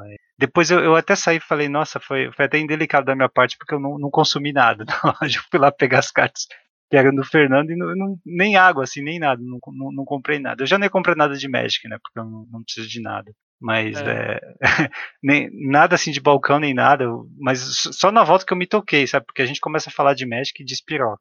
Sim, sim. É, então, já que é momento de, de, de compartilhar esse tipo de coisa, ontem eu joguei meu primeiro evento presencial pós-pandemia. Pós-pandemia ah, não, né? que legal! Depois da, da pandemia. Pré-Omicron. É, pré-Omicron. eu tava tentando puxar aqui, a última vez que eu joguei um evento foi em fevereiro de, do ano passado. Então já tá fazendo um ano e dez meses que eu não jogava é, Magic físico, basicamente. E, né? você foi jogar Pauper? Joguei um campeonato Pauper. Aí e... qual deck eu escolho pra, pra reestrear a volta? Tron. Meu Deus. Tinha que ser o Tron, né? Ele. Gosta de, gosta de sofrer, né? Como é que Mas foi tá bom. Eu fiz, fiquei 2-2. É, eu, eu, eu percebi que aquela, aquela ideia de que ah, você fica um tempo sem jogar, depois você volta, logo você, você pega o ritmo. É, esse logo demora um pouco mais de tempo, porque eu fiz umas cagadas ontem que eu vou te dizer, cara. É. Mais do que o normal, você diria? Sim, ah, bem mais que o normal, hein? Não, é. eu perdi uma partida porque eu errei a contagem de mana, pra você ter ideia. Nossa. Sabe, tipo, eu, na minha cabeça é, tava sobrando três manas e no final tava sobrando só duas. Meu Deus. Aí eu não consegui é, dar o flashback do, do, da paz momentânea, sabe? Então, tipo, foi um negócio muito. Tipo assim, não passei o turno percebendo. Tipo, eu baixei a carta e eu percebi que já, já, já não tinha mana suficiente e, e provavelmente eu ia perder, sabe? Então. É, ah, cara, acho... é, é o hábito, né? Sim, Se você voltar aí toda semana, uma hora esses errinhos vão sumir. Né? Mas é. eu, eu, eu, falei da loja porque a gente ficou conversando de algumas coisas lá e umas coisas interessantes. Né? Sobre o Omniverse, por exemplo, né? não tem jabá nem nada aqui, eu estou falando o que eu vi lá, né? mas é, é uma loja que ainda não está listando na Liga Magic, nem no site, né? eles estão listando o, as cartas avulsas. Eles têm bastante produto, né? produto selado uhum. e tal. Uma loja legal, porque também tem outras coisas, tem jogos de tabuleiro, tem HQs, né? Mas entre as cartas avulsas, né, tem tipo tem umas staples boas para Modern, para Legacy, né, para quem quiser pimpar o Commander também. Uma das coisas que eu achei barato, talvez porque eu valorizo demais a carta, é berço de Gé. Ele tinha um berço de Gé lá, tava entre MP e HP e menos de 4 mil reais, cara. Se você olhar berço de Gé hoje aí, tipo, ele é tá um pouquinho mais barato do que a média lá fora, sabe? E considerando as condições dele. Uhum. E o, um dos uh, um dos dias do Eternal Weekend Legacy teve três decks de elfo no top 8, lembra? Sim, a gente sim. comentou no programa passado. Sim. É um deck que vai quatro berços, né? Ele. Uhum. Então, eu até estava falando com meu irmão, é, vamos ver, porque no final do ano volta o Magic é, presencial, né? E volta o torneio Legacy. E esse deck de elfo ele é muito bom. Então, conforme ele está aparecendo aí, talvez surja nova demanda para berço, para quem tem 13 que é o quarto, ou para quem, Sim. sei lá, tá trocando de deck, quer jogar com esse deck, então é uma carta da Reserve de List muito interessante para ter, né? Não só pelo Commander, mas o, o, o, Legacy agora tem um deck de criatura, um deck competitivo, é quatro berço, né? É lógico que também tem uma outra carta problemática de achar, mas é muito mais barata, que é o Pastor de Alossauro lá, né, de Jumpstart. Uhum. Aquilo lá tá 400, 500 reais, comparado ao berço é muito mais fácil.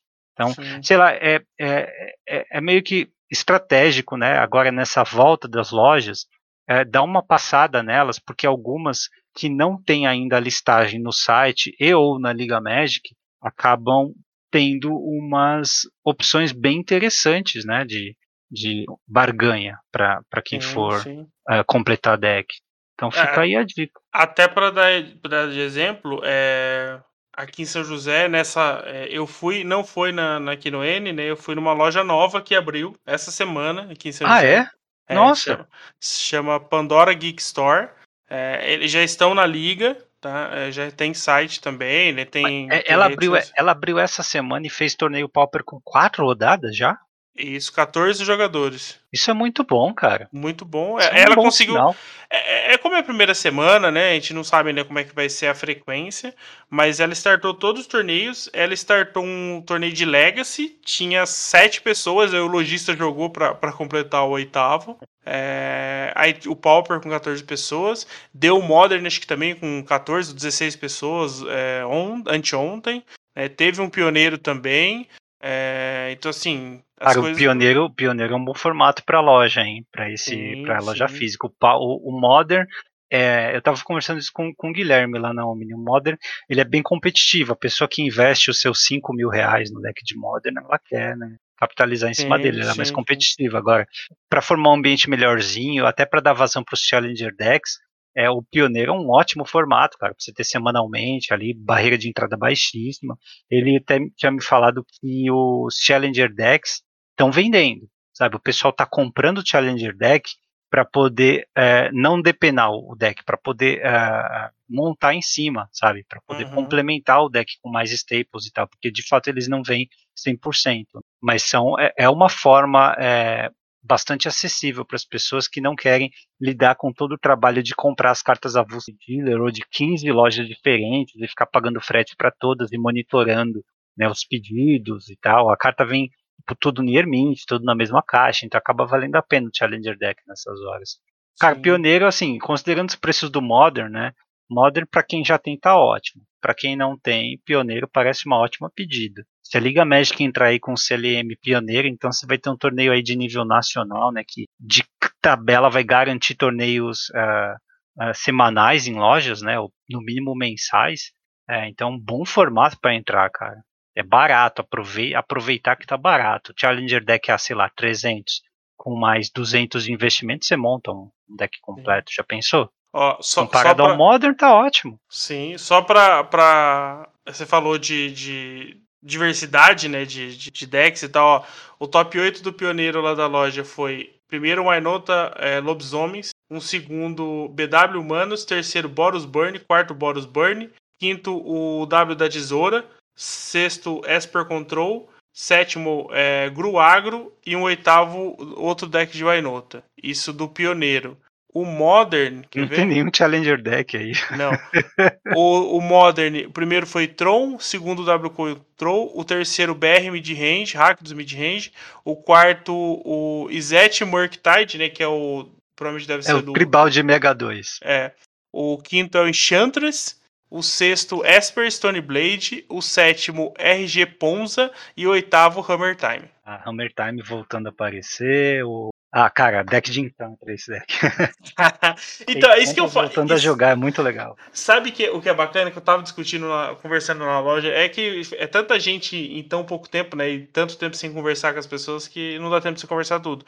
Mas o que eu tava comentando é, o meta de loja é diferente de meta online. Por N Ah, é? motivos, né? Então, assim, a pessoa tem o pet deck, tem deck que é muito mais fácil jogar no, no digital do que no físico e vice-versa, sabe?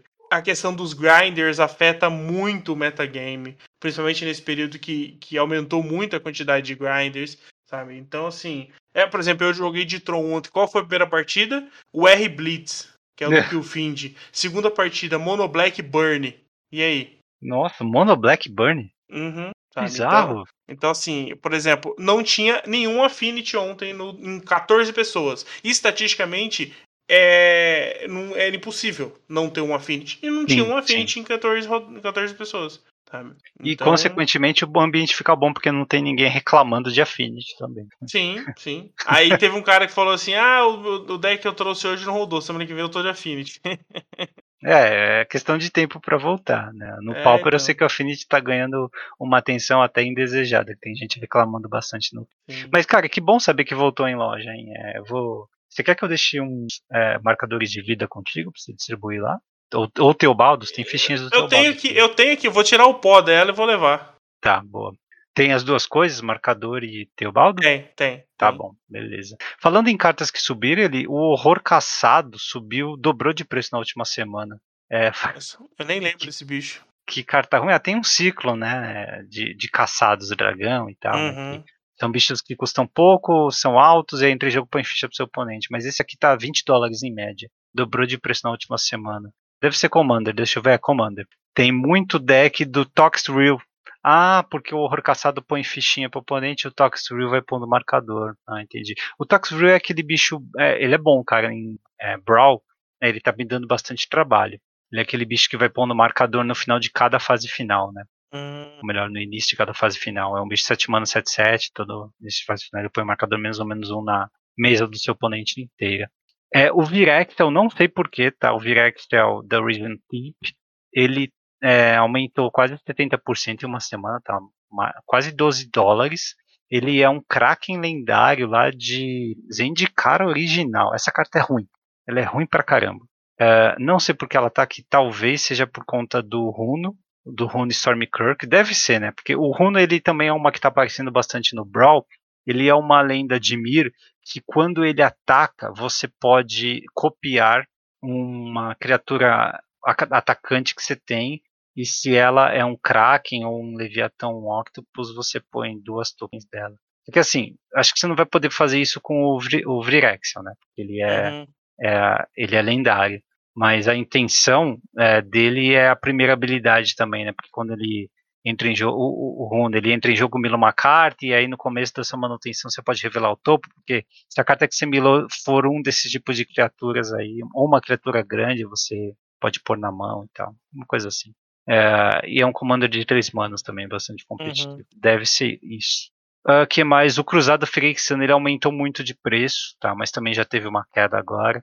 O Cruzado Phyrexiano ele tá aqui porque ele despontou no deck de Infect, né? Lembra que teve Uhum. um deck de Infect no Sim. top 8? Sim. Então, é, ele tá 30 dólares atualmente. É uma carta que precisa de reprint, mas duvido que volte num standard, né? Se a gente Ah, voltar, tem que voltar pra Mirrodin e tem que voltar pra é, ou Mirrodin ou Phyrexia, né? De, de qualquer jeito, e tem que voltar a mecânica em si. Então é uma combinação bem improvável. Né, e, então acho que só em produto suplementar que o cruzado volte. Por enquanto ele não tem reprint mesmo, é só de Mirrodin sitiada. Né? É, aqui entra no, no, no palpite. Quando Firex, quando voltar a parte de Firex depois das coleções de, de Dominária lá, de aquelas coleções lá, você acha que Infect volta? Eu não lembro quanto que ele tá no, no Storm Scale, Infect. Ah, Lembra? não lembro, não lembro. Eu, eu não acho muito provável não. Eu também É, acho difícil que volte, considerando é. como é que tá hoje. Proliferar tudo bem, mas Infect acho que não. Ele tenta inventar uma outra forma. Uma carta Pauper que subiu muito de preço é do é pó, do pó, pó, Dust to Dust, como é que é em português? Acho que é do pó, pó mesmo. Do pó pó. Eu tinha essa carta. Acho que é dela. pó ah, Deixa eu ver, eu nem lembro mais como é que é. Eu acho que eu também só tenho ela em inglês, eu não... Mas nem- ela é na por verdade, causa, ela é por Eu acho que causa ela do nem tem em maldito. português. Tem, tem, saiu em quinta edição. Tem. Ela é por causa do maldito Affinity que você falou, né? Porque é uma Sim. carta branca, um feitiço de três manas que exila dois artefatos alvo. É, e ela aumentou em- bastante na última semana, cara. A versão mais barata dela lá fora tá 3 dólares. É muita Uhum. coisa. Quanto que ela aumentou aqui de uma semana pra cá? Foi 50%. É uma É. comum, cara, de 3 dólares. Aqui no Brasil, de agosto pra cá, ela saiu de 1,30 para 35, 40 reais. Tudo isso, meu Deus. Que absurdo. Ó, se, e se a gente olhar de The Dark, que tava um pouco mais cara, ela saiu, sei lá, de 6 reais para 30. Só que de The Dark é impossível de achar, né? A original, né? Impossível. É. E o pior é que eu tenho de The Dark. Ela é, é sideboard, exclusivamente sideboard, né? Não, Pó, não, pó, é, é. não é no, no Magic Online ela tem alguns decks que, que são horríveis contra contra Affinity tem usado de main deck. Meu Deus. Meu Deus, que metacall é essa? É, Muito tipo, bem. Alguns Boros, algumas cartas assim. Vários decks que têm acesso ao branco, que normalmente são de criaturas, que apanham pro Affinity, tá jogando com uma ou duas cópias de Dust to Dust main deck. Uau, uau, cara. Por isso que eu falo que alguma coisa vai ser banida, sabe? É verdade. Tem, é, tem que mudar, né? Tem que mudar. Cara, vou propor o seguinte: vamos pular o combate, esse programa e falar da principal, por conta do tempo mesmo. Já estamos há muito tempo. Uhum. Pode ser? Pode sim, até porque o combate tá bem, tá bem leve pra essa semana também, né? É vintage, né? Ninguém ouve o nosso podcast por causa de vintage. falar do Eternal Weekend Vintage é pra lá. Bora lá. Fase principal. Toda semana um tópico diferente. Entrevistas. Top 10. Histórias. O que é mais vintage do que o cubo vintage? É mais vintage? É. É. Então, a gente acaba falando de vintage de tabela aqui, né? Justo, justo. É. Então, é, faz muito tempo que a gente não, não faz um programa de Cube Draft, né? E eu atualizei o meu recentemente. Uh, ele está muito mais parecido com o cubo do Magic Online, exceto pelo suporte a, a Storm. Storm é um arquétipo não consistente, não interativo e que toma slot só para ele, né? Tem cartas uhum. que vão no Storm que não vão em nenhum outro arquétipo. Eu não gosto disso, então eu não, não suporto esse, esse arquétipo no, no, meu cubo. Mas de resto é bem parecido com o cubo do Mol. Ele é expandido também, porque é, são 720 cartas. Né? Mas o que eu reparei depois de ficar uns 4 anos sem atualizar, é, e atualizar no sentido de imprimir as, as proxies né, e, e colocar no, no, no Shield, é, eu reparei que a melhora para os decks agro foi considerável. O que de certa forma é bom, porque antes combo, mid-range barra control eram bastante. É, estavam entre os melhores decks, né? É, tem muita jogada de valor, né? É, e, e, os combos em si sempre foram fortes, né? Mas agora uhum. as respostas estão mais genéricas. E tem um deck agro, cara, que eu fui procurar saber também. Fui atrás do, do Caleb Gannon, do pessoal. Esses jogadores que sempre, quando tem o Vintage Cubo no Magic Online, estão no topo das ligas, sabe?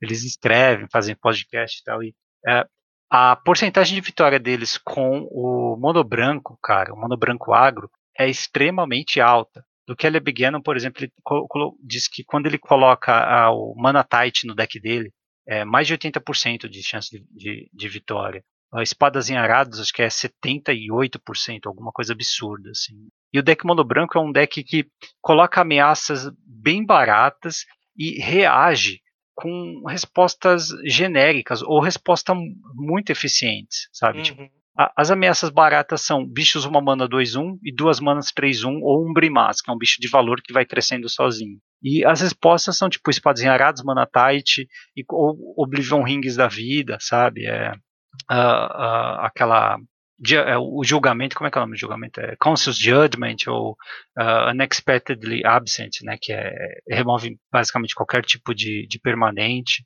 é, exceto terreno, né. Então, uh, acaba sendo uh, um deck bastante eficiente, super consistente. Isso muda bastante a dinâmica do cubo, sabe? É, o mono branco agro é um deck que você pode ter dois jogadores draftando ele que tem redundância suficiente para suportá-los, né? Talvez um deles ou os dois fiquem um pouquinho pobres em respostas, mas em termos de curvar, ambos vão curvar. Então, isso eu disse que é bom, cara, porque a, a, a vontade de fazer um deck combo roubado, né, é, ela é sempre muito alta, né? No cubo você vai normalmente abrir umas Black Lotus, Mox, coisas assim. Então, é, a ideia é punir os jogadores que vão para um caminho mais agressivo, né? E ao mesmo tempo, agressivo assim em termos de combo, e ao mesmo tempo punir os jogadores conservadores que vão para um deck como, como o mono branco, sabe? Que é muito consistente. Porque é um deck que, ao mesmo tempo que ele é consistente, ele uh, nem sempre vai ter resposta para aquele uh, Eldrazi no primeiro turno, a partir de um canal, sabe?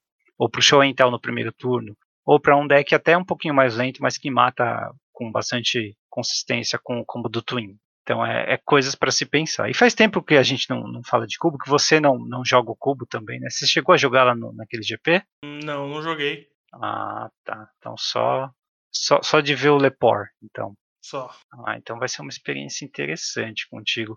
É, mas já que eu falei do mono branco, cara, eu queria saber de você qual é o tipo de deck que você gosta de, de pilotar em um formato é, limitado com power level de construído. Bom, é, eu não sou eu tenho problemas de fazer decks agro em geral. Então, por exemplo, esses decks de, de curva baixa, assim, eu tenho uma certa dificuldade que um pouco é da minha postura dentro dos jogos. Eu acho que eu agressivo pouco, acho que eu tenho um pouco mais de dificuldade. Então, para mim, por exemplo, é, um, alguma coisa tipo UG, Bunt, alguma coisa é, que, que, ofereça a carta de vantage com certo espectro mid-range é o que eu consigo me sentir melhor. É, esse, dentro do cubo, esses decks promovem uma variedade bastante grande de combos possíveis. Mas é. uma coisa que talvez, já que você vai para o mid-range ou até para o control, é uma é, boa estratégia é valorizar os piques de terrenos. A base de mana do cubo está excelente, cara, beirando a perfeição. Tem Fat, Dual, Shock, Trioma, Mainland e Fatland. É sensacional, é perfeito. Uh, você splasha facilmente a sua quarta cor, sabe? Mesmo sem sem estar tá jogando com verde. Tem os cinetes também, tem as outras pedras de mana. Então, assim, se você souber quando uh, não pegar uma carta que é redundante, que tem, que é substituível, né, e valorizar o pique de um terreno para poder deixar o seu deck mais aberto, você com certeza vai ser beneficiado. É, uma, uma estratégia é, é, que esse cubo eu ainda não, não testei o atualizado, mas antigamente uma estratégia bem uh, viável era você passar o seu primeiro booster inteiro pegando fixing, sabe, terreno e artefato. E assim, só não pegar fixing quando vem uma coisa insubstituível, uma carta que é uma um motor nela mesma. Ganha um sozinho, pesadelo, né? um pesadelo recorrente, um tinker, uma build around dessa. Uhum. Mas de resto só pegar fixer. E aí no segundo booster, você monta o deck que você quiser, sabe? Pode ser um five color control, pode ser um tricolor splashando uma quarta, mid range, né? Pode ser um, um deck é, punitivo, né? Que vai pegar, tentar uh, uh, pegar todos os decks mais uh, gananciosos, né, com bastante descarte, bastante remoção.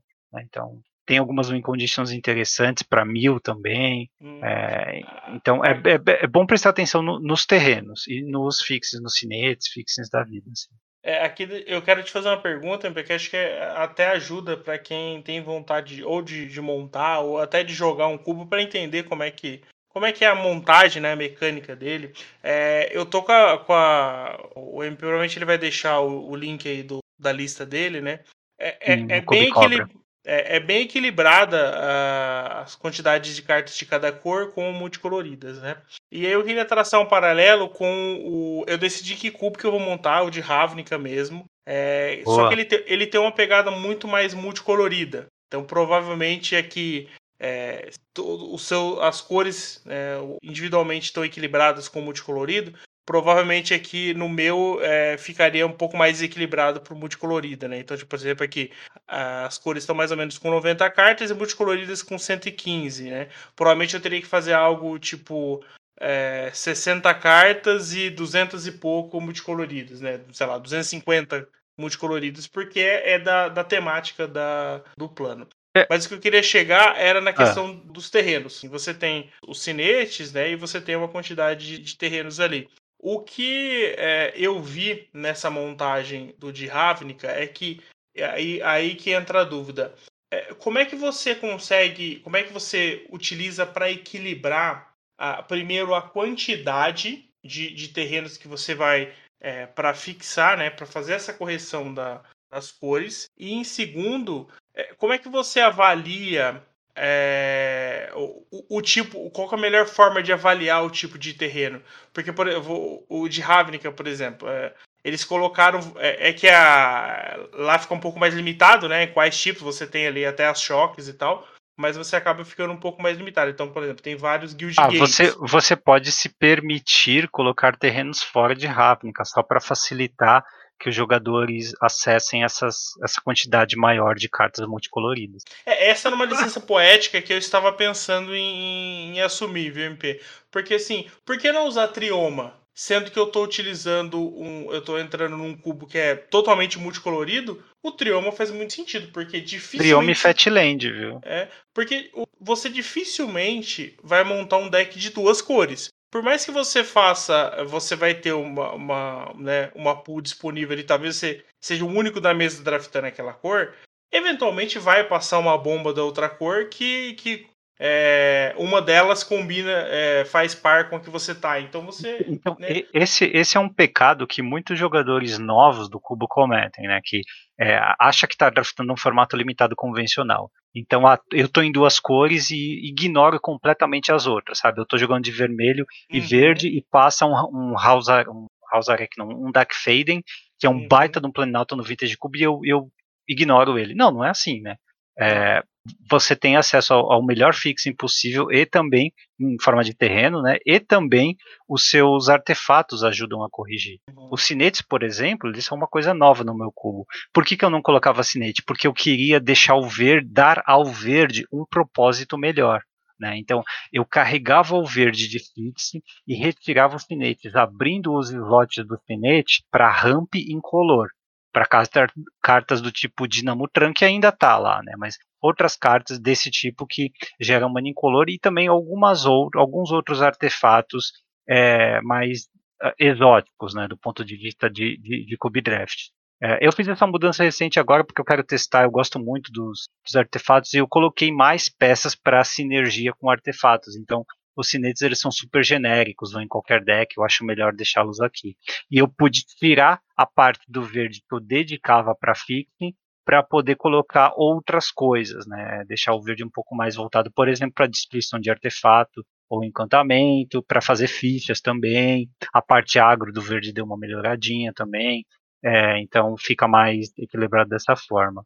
E a, a, a base de mana, cara, ela permite facilmente, assim, mesmo que você não esteja no cubo vintage, né, ela permite que você junte os artefatos. Se você está no verde mais ainda, né, devido ao fixing verde, ó, Aves do Paraíso, é, a, acho que muita gente acaba usando né, a Dryad também, a, a Sylvan Cariatid, ou algum ramp que pega artefato tipo Cultivate. É, então, tudo isso aliado permite que você jogue facilmente com a sua terceira cor ou tipo, jogue com, com, consistência com três cores e splash uma quarta. Tranquilo ali, tranquilo mesmo. É, e assim, quantidade de terrenos, eu gosto de pensar que cada booster vai ter um terreno no mínimo, alguns boosters vão ter dois.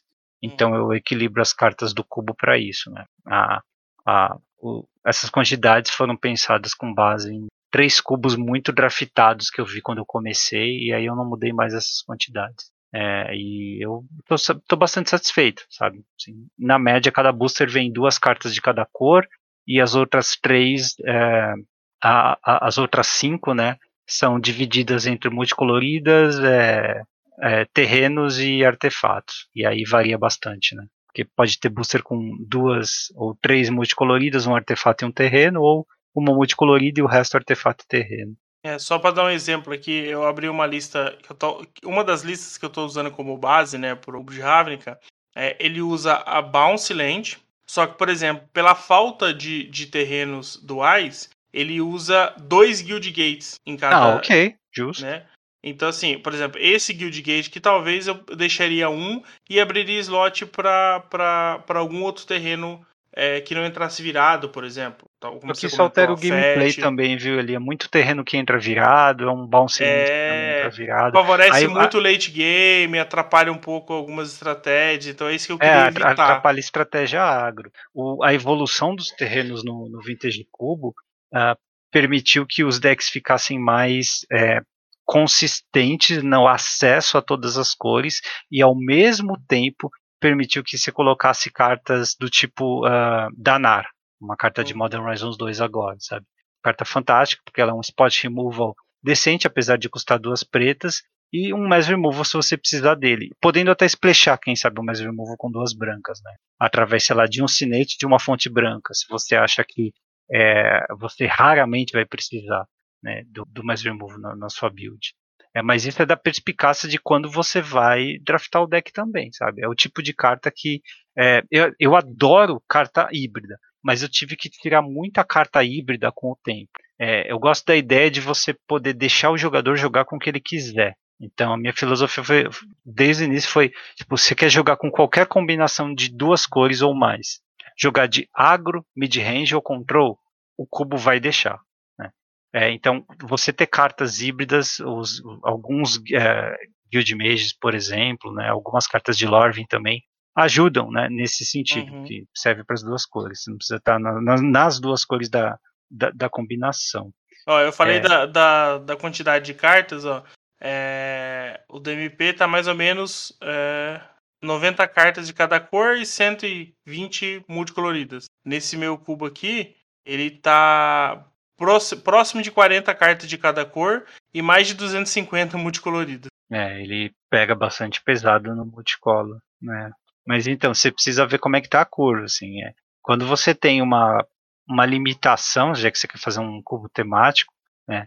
É importante talvez deixar claro para os jogadores antes de começar é, que tipos de decks o cubo suporta. Assim, é, não é que você de... vai poder chegar e falar, olha, vocês vão poder fazer combi qualquer combinação de duas cores e jogar tanto com agro, como com control, como com mid-range, né, em todas as combinações. Provavelmente não vai ser possível, por conta não. da limitação de cartas e também dos terrenos que você vai colocar. No Vintage Cube eu garanto que é. Pelo menos na, uhum. na minha lista eu garanto que é. É lógico que se você quiser jogar de vermelho é, e. Perdão, vermelho não, é, de Mir agro, você provavelmente não vai ser tão bem sucedido quanto um uh, branco e vermelho, um Boros agro. Né? Uhum. É, mas é claro que o Dimir vai ter acesso, por exemplo, a Ancestral, a Time Walk, a Rento Torrent, de repente, né, apesar de ter as cartas agro serem piores, você compensa com acesso a outras coisas que o um Boros não vai ter. É, então, eu, eu, acho que assim, é, é, claro que as opções são, são diferentes, né? É, só para a galera entender, eu primeiro que eu gosto do plano de Ravnica, né? E segundo é que eu estava procurando é, um cubo que eu não que não fosse necessário atualizar, sabe? É, eu não precisaria, eu não seria obrigado a atualizar a cada coleção que sai, né? Cada Master Set que sai, por exemplo, que era uma coisa que eu estava conhecendo com MP. É, não tem como não adicionar Hagavan, é, cartas como Saga de Urza, por exemplo. Sabe? É. Por mais que às vezes ela, elas não sejam é, dentro de alguma temática que você estabeleceu para o seu deck, elas são tão fortes que não tem como você deixá-la de fora. Não, e, se, então... e, se, você de fato se propõe a fazer um Legacy ou Vintage cubo, as pessoas vão falar: peraí, tem Hagavan aqui? É. Ué, mas como é que não tem Hagavan no seu cubo? Que cubo é sabe? Então ele tem que estar tá sempre atualizado, pelo menos com as melhores cartas possíveis, né? Sim, assim, Às vezes não dá para colocar aquela carta que é o detalhe, né? Tipo, tem, tem cartinha, como eu falei, Danar. Danar é uma carta que você pode até substituir por outras coisas, sabe? Por spot removal genéricos, uh, uhum. uh, atacar na jugular, coisas assim. Não é a mesma coisa, mas enfim, tem uma função muito similar mas é, cartas top como uh, Solidão, uh, Hagavan, essas aí não tem como. Você precisa colocar no deck, pelo menos ter uma temporada com elas para testar, sabe? É, então, é, eu acho que acaba você tem uma amplitude muito grande, então você precisa ir nesses extremos. Precisa procurar essas essas cartas muito fortes e, e acrescentar, arrumar um espaço para colocar.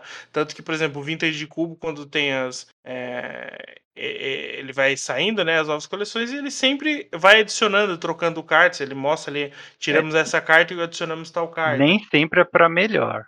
É, sempre, no caso né? ali, eles fazem para poder realmente mostrar as cartas novas. É, eles né? forçam a entrada de cartas novas. Né? né? Mas tem cartas ali que entraram é, por, por, nessas mudanças e ficaram.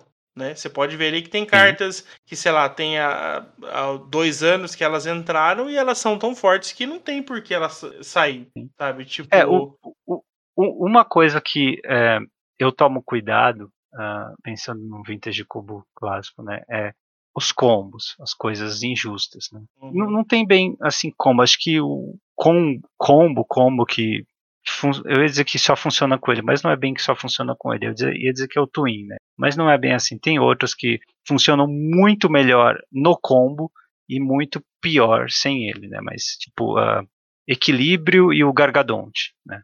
É, a ideia é você suspender o Gargadonte e sacrificar todos os seus permanentes e dar equilíbrio. Assim, é, o teu oponente perde todos os permanentes e você fica um turno de ter um bicho com 9 de ataque.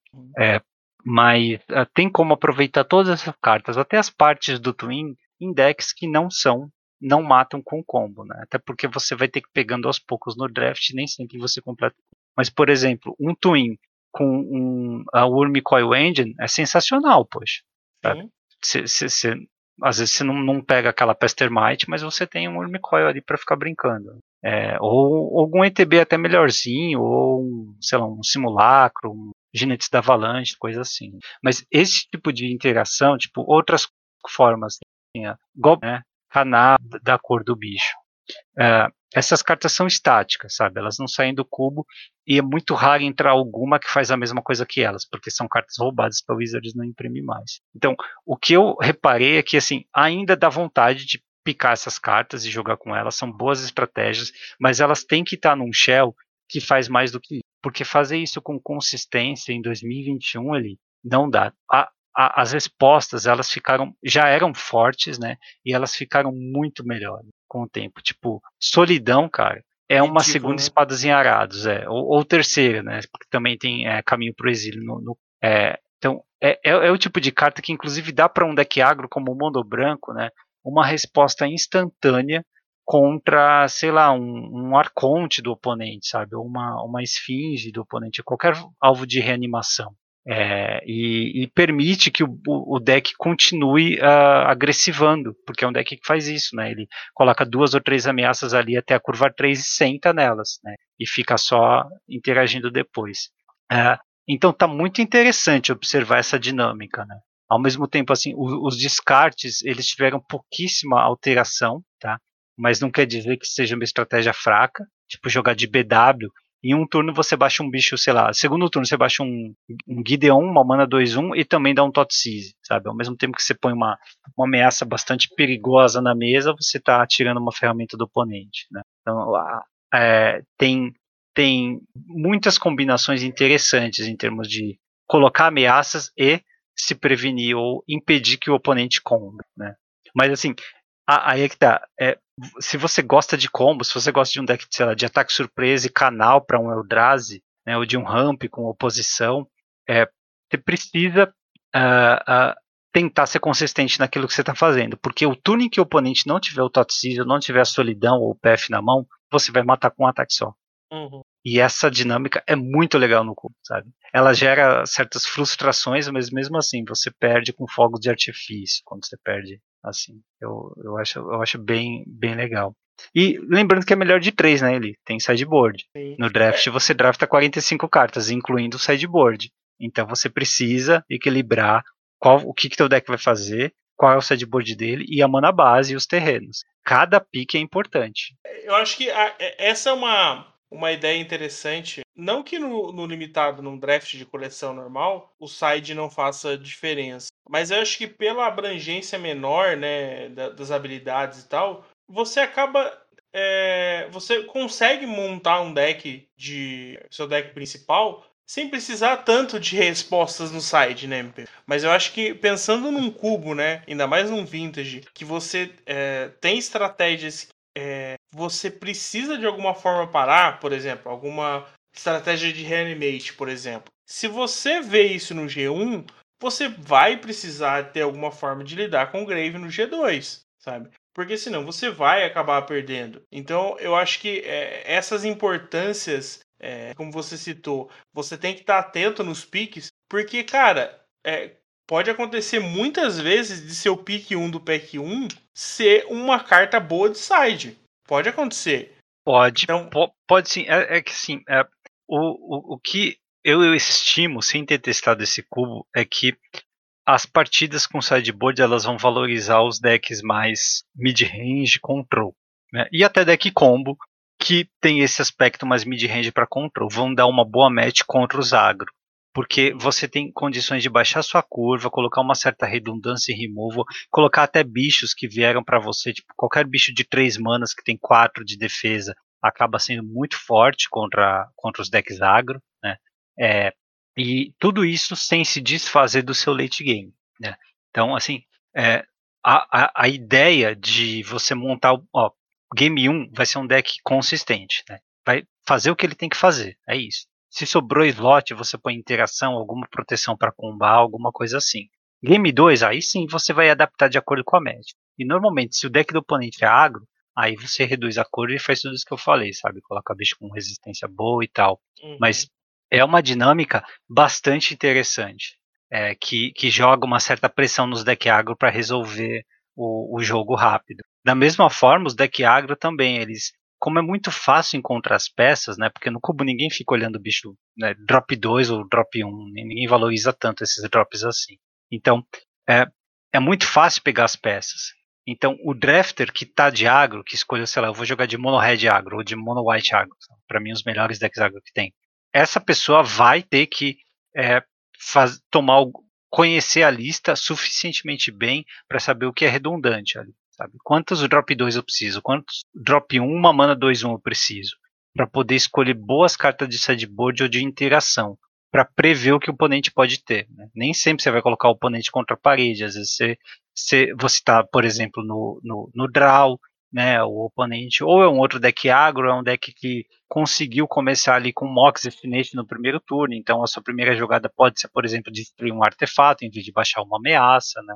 A partida ela muda bastante de, de, de jeitão. E ter a frieza para poder antecipar isso durante o próprio draft, cara, vai uh, beneficiar bastante quem, quem conseguir enxergar a frente. É, eu acho que o cubo é bem disso, né? Essa, essa questão de ver a frente, é, eu acho que é muito importante. Você, é, mais do que em outros drafts, você precisa se manter aberto, né? Você precisa enxergar as possibilidades que, que vão aparecendo. Então, assim, você é, não se fechar e, e, e manter é, essa, essa flexibilidade na montagem do deck, eu acho que é bem importante. Porque. É você, você vai, vai ver isso enquanto você estiver draftando, né?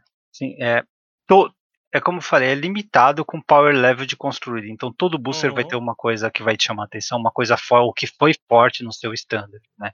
O que você vai ter que fazer é antecipar como o teu deck vai uh, se comportar e como os outros decks vão se comportar. Então, a melhor coisa é para quem tiver tempo, né, para quem quiser brincar, é draftar decks num, num, simulador. Tipo, eu vou deixar o link do meu cubo aqui. Você pode ir lá no playtest e draftar quantas vezes você quiser, montar os decks, escolher os terrenos e tal. Né? Mas você vai construindo vários decks diferentes. Tipo, ah, agora eu vou fazer um Reanimator, vou fazer um Tinker, vou fazer um Mono Red e tal, um Five Color Control e tal.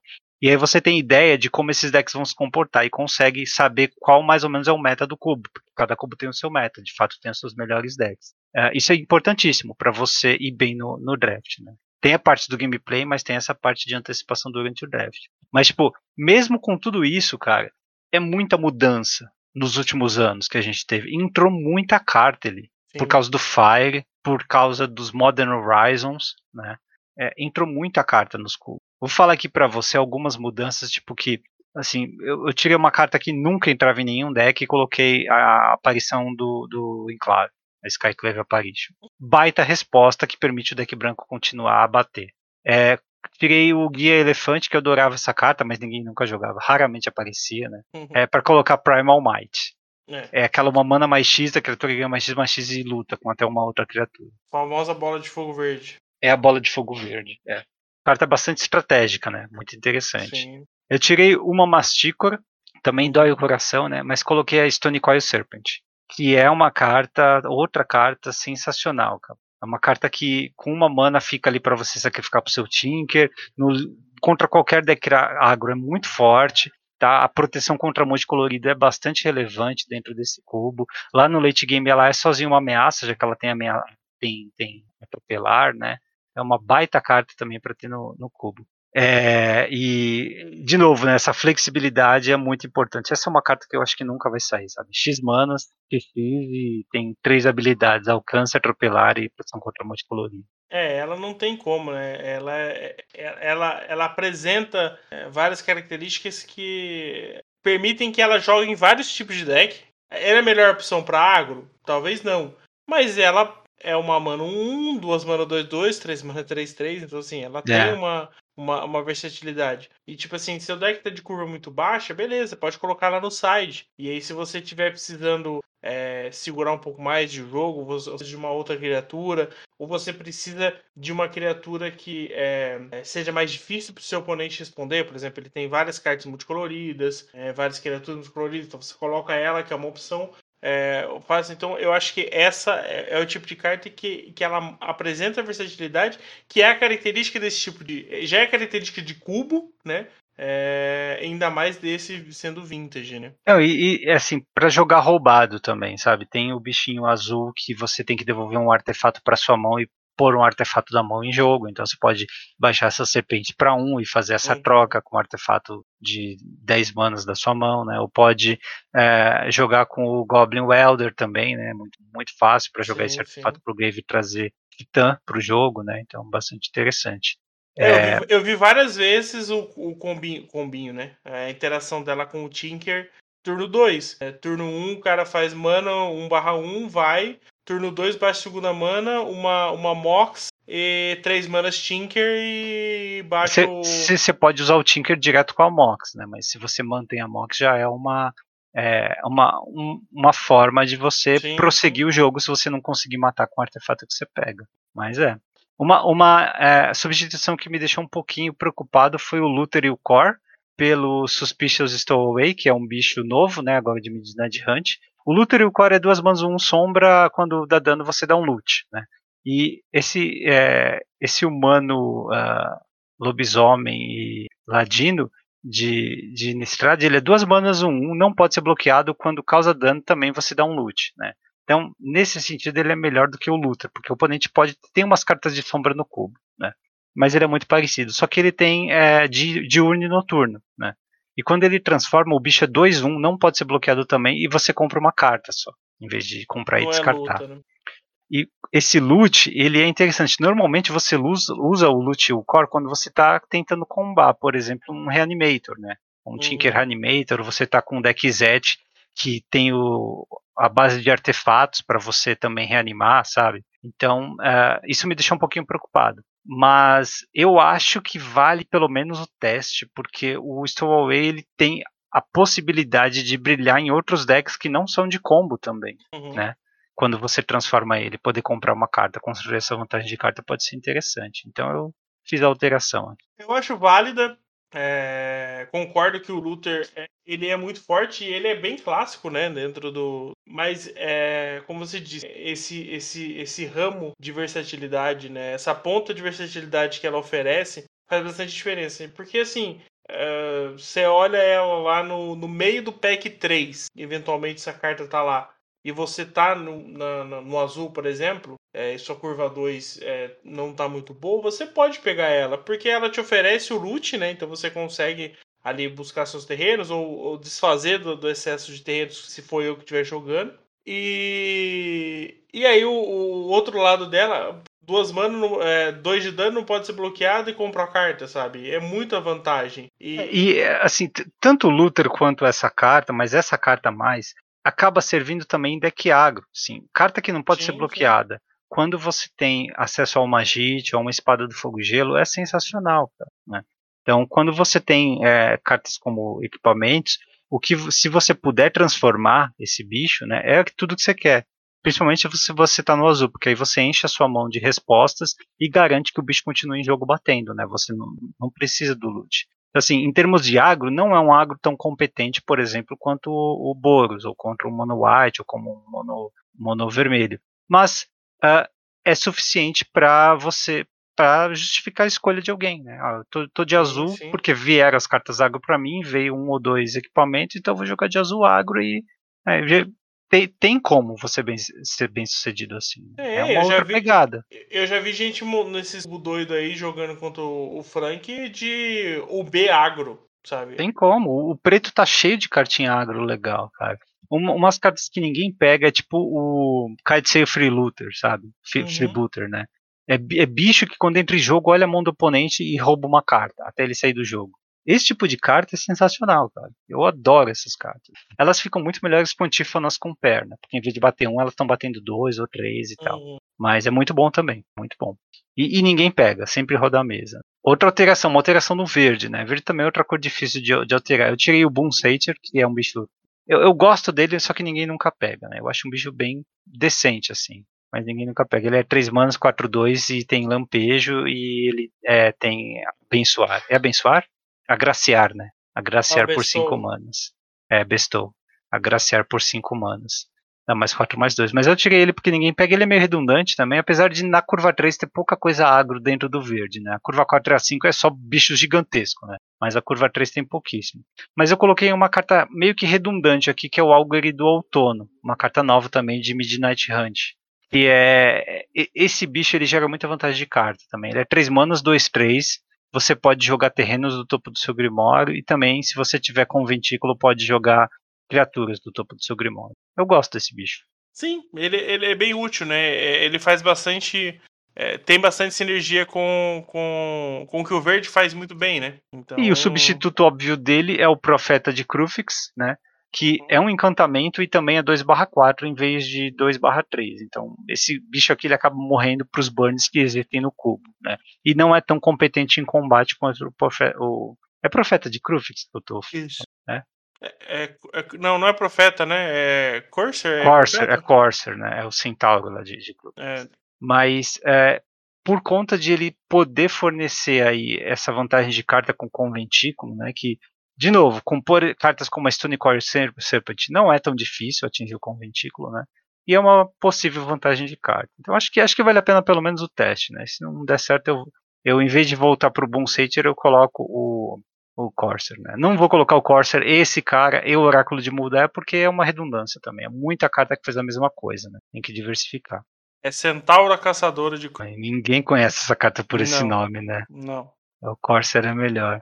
É, teve um upgrade estritamente melhor, né? O Triunfo de Liliana, ele é um Ed, ele foi um upgrade estritamente melhor do Ed Diabólico, né? Uhum. Que faz o oponente descartar uma carta se você tiver uma Planeta Liliana.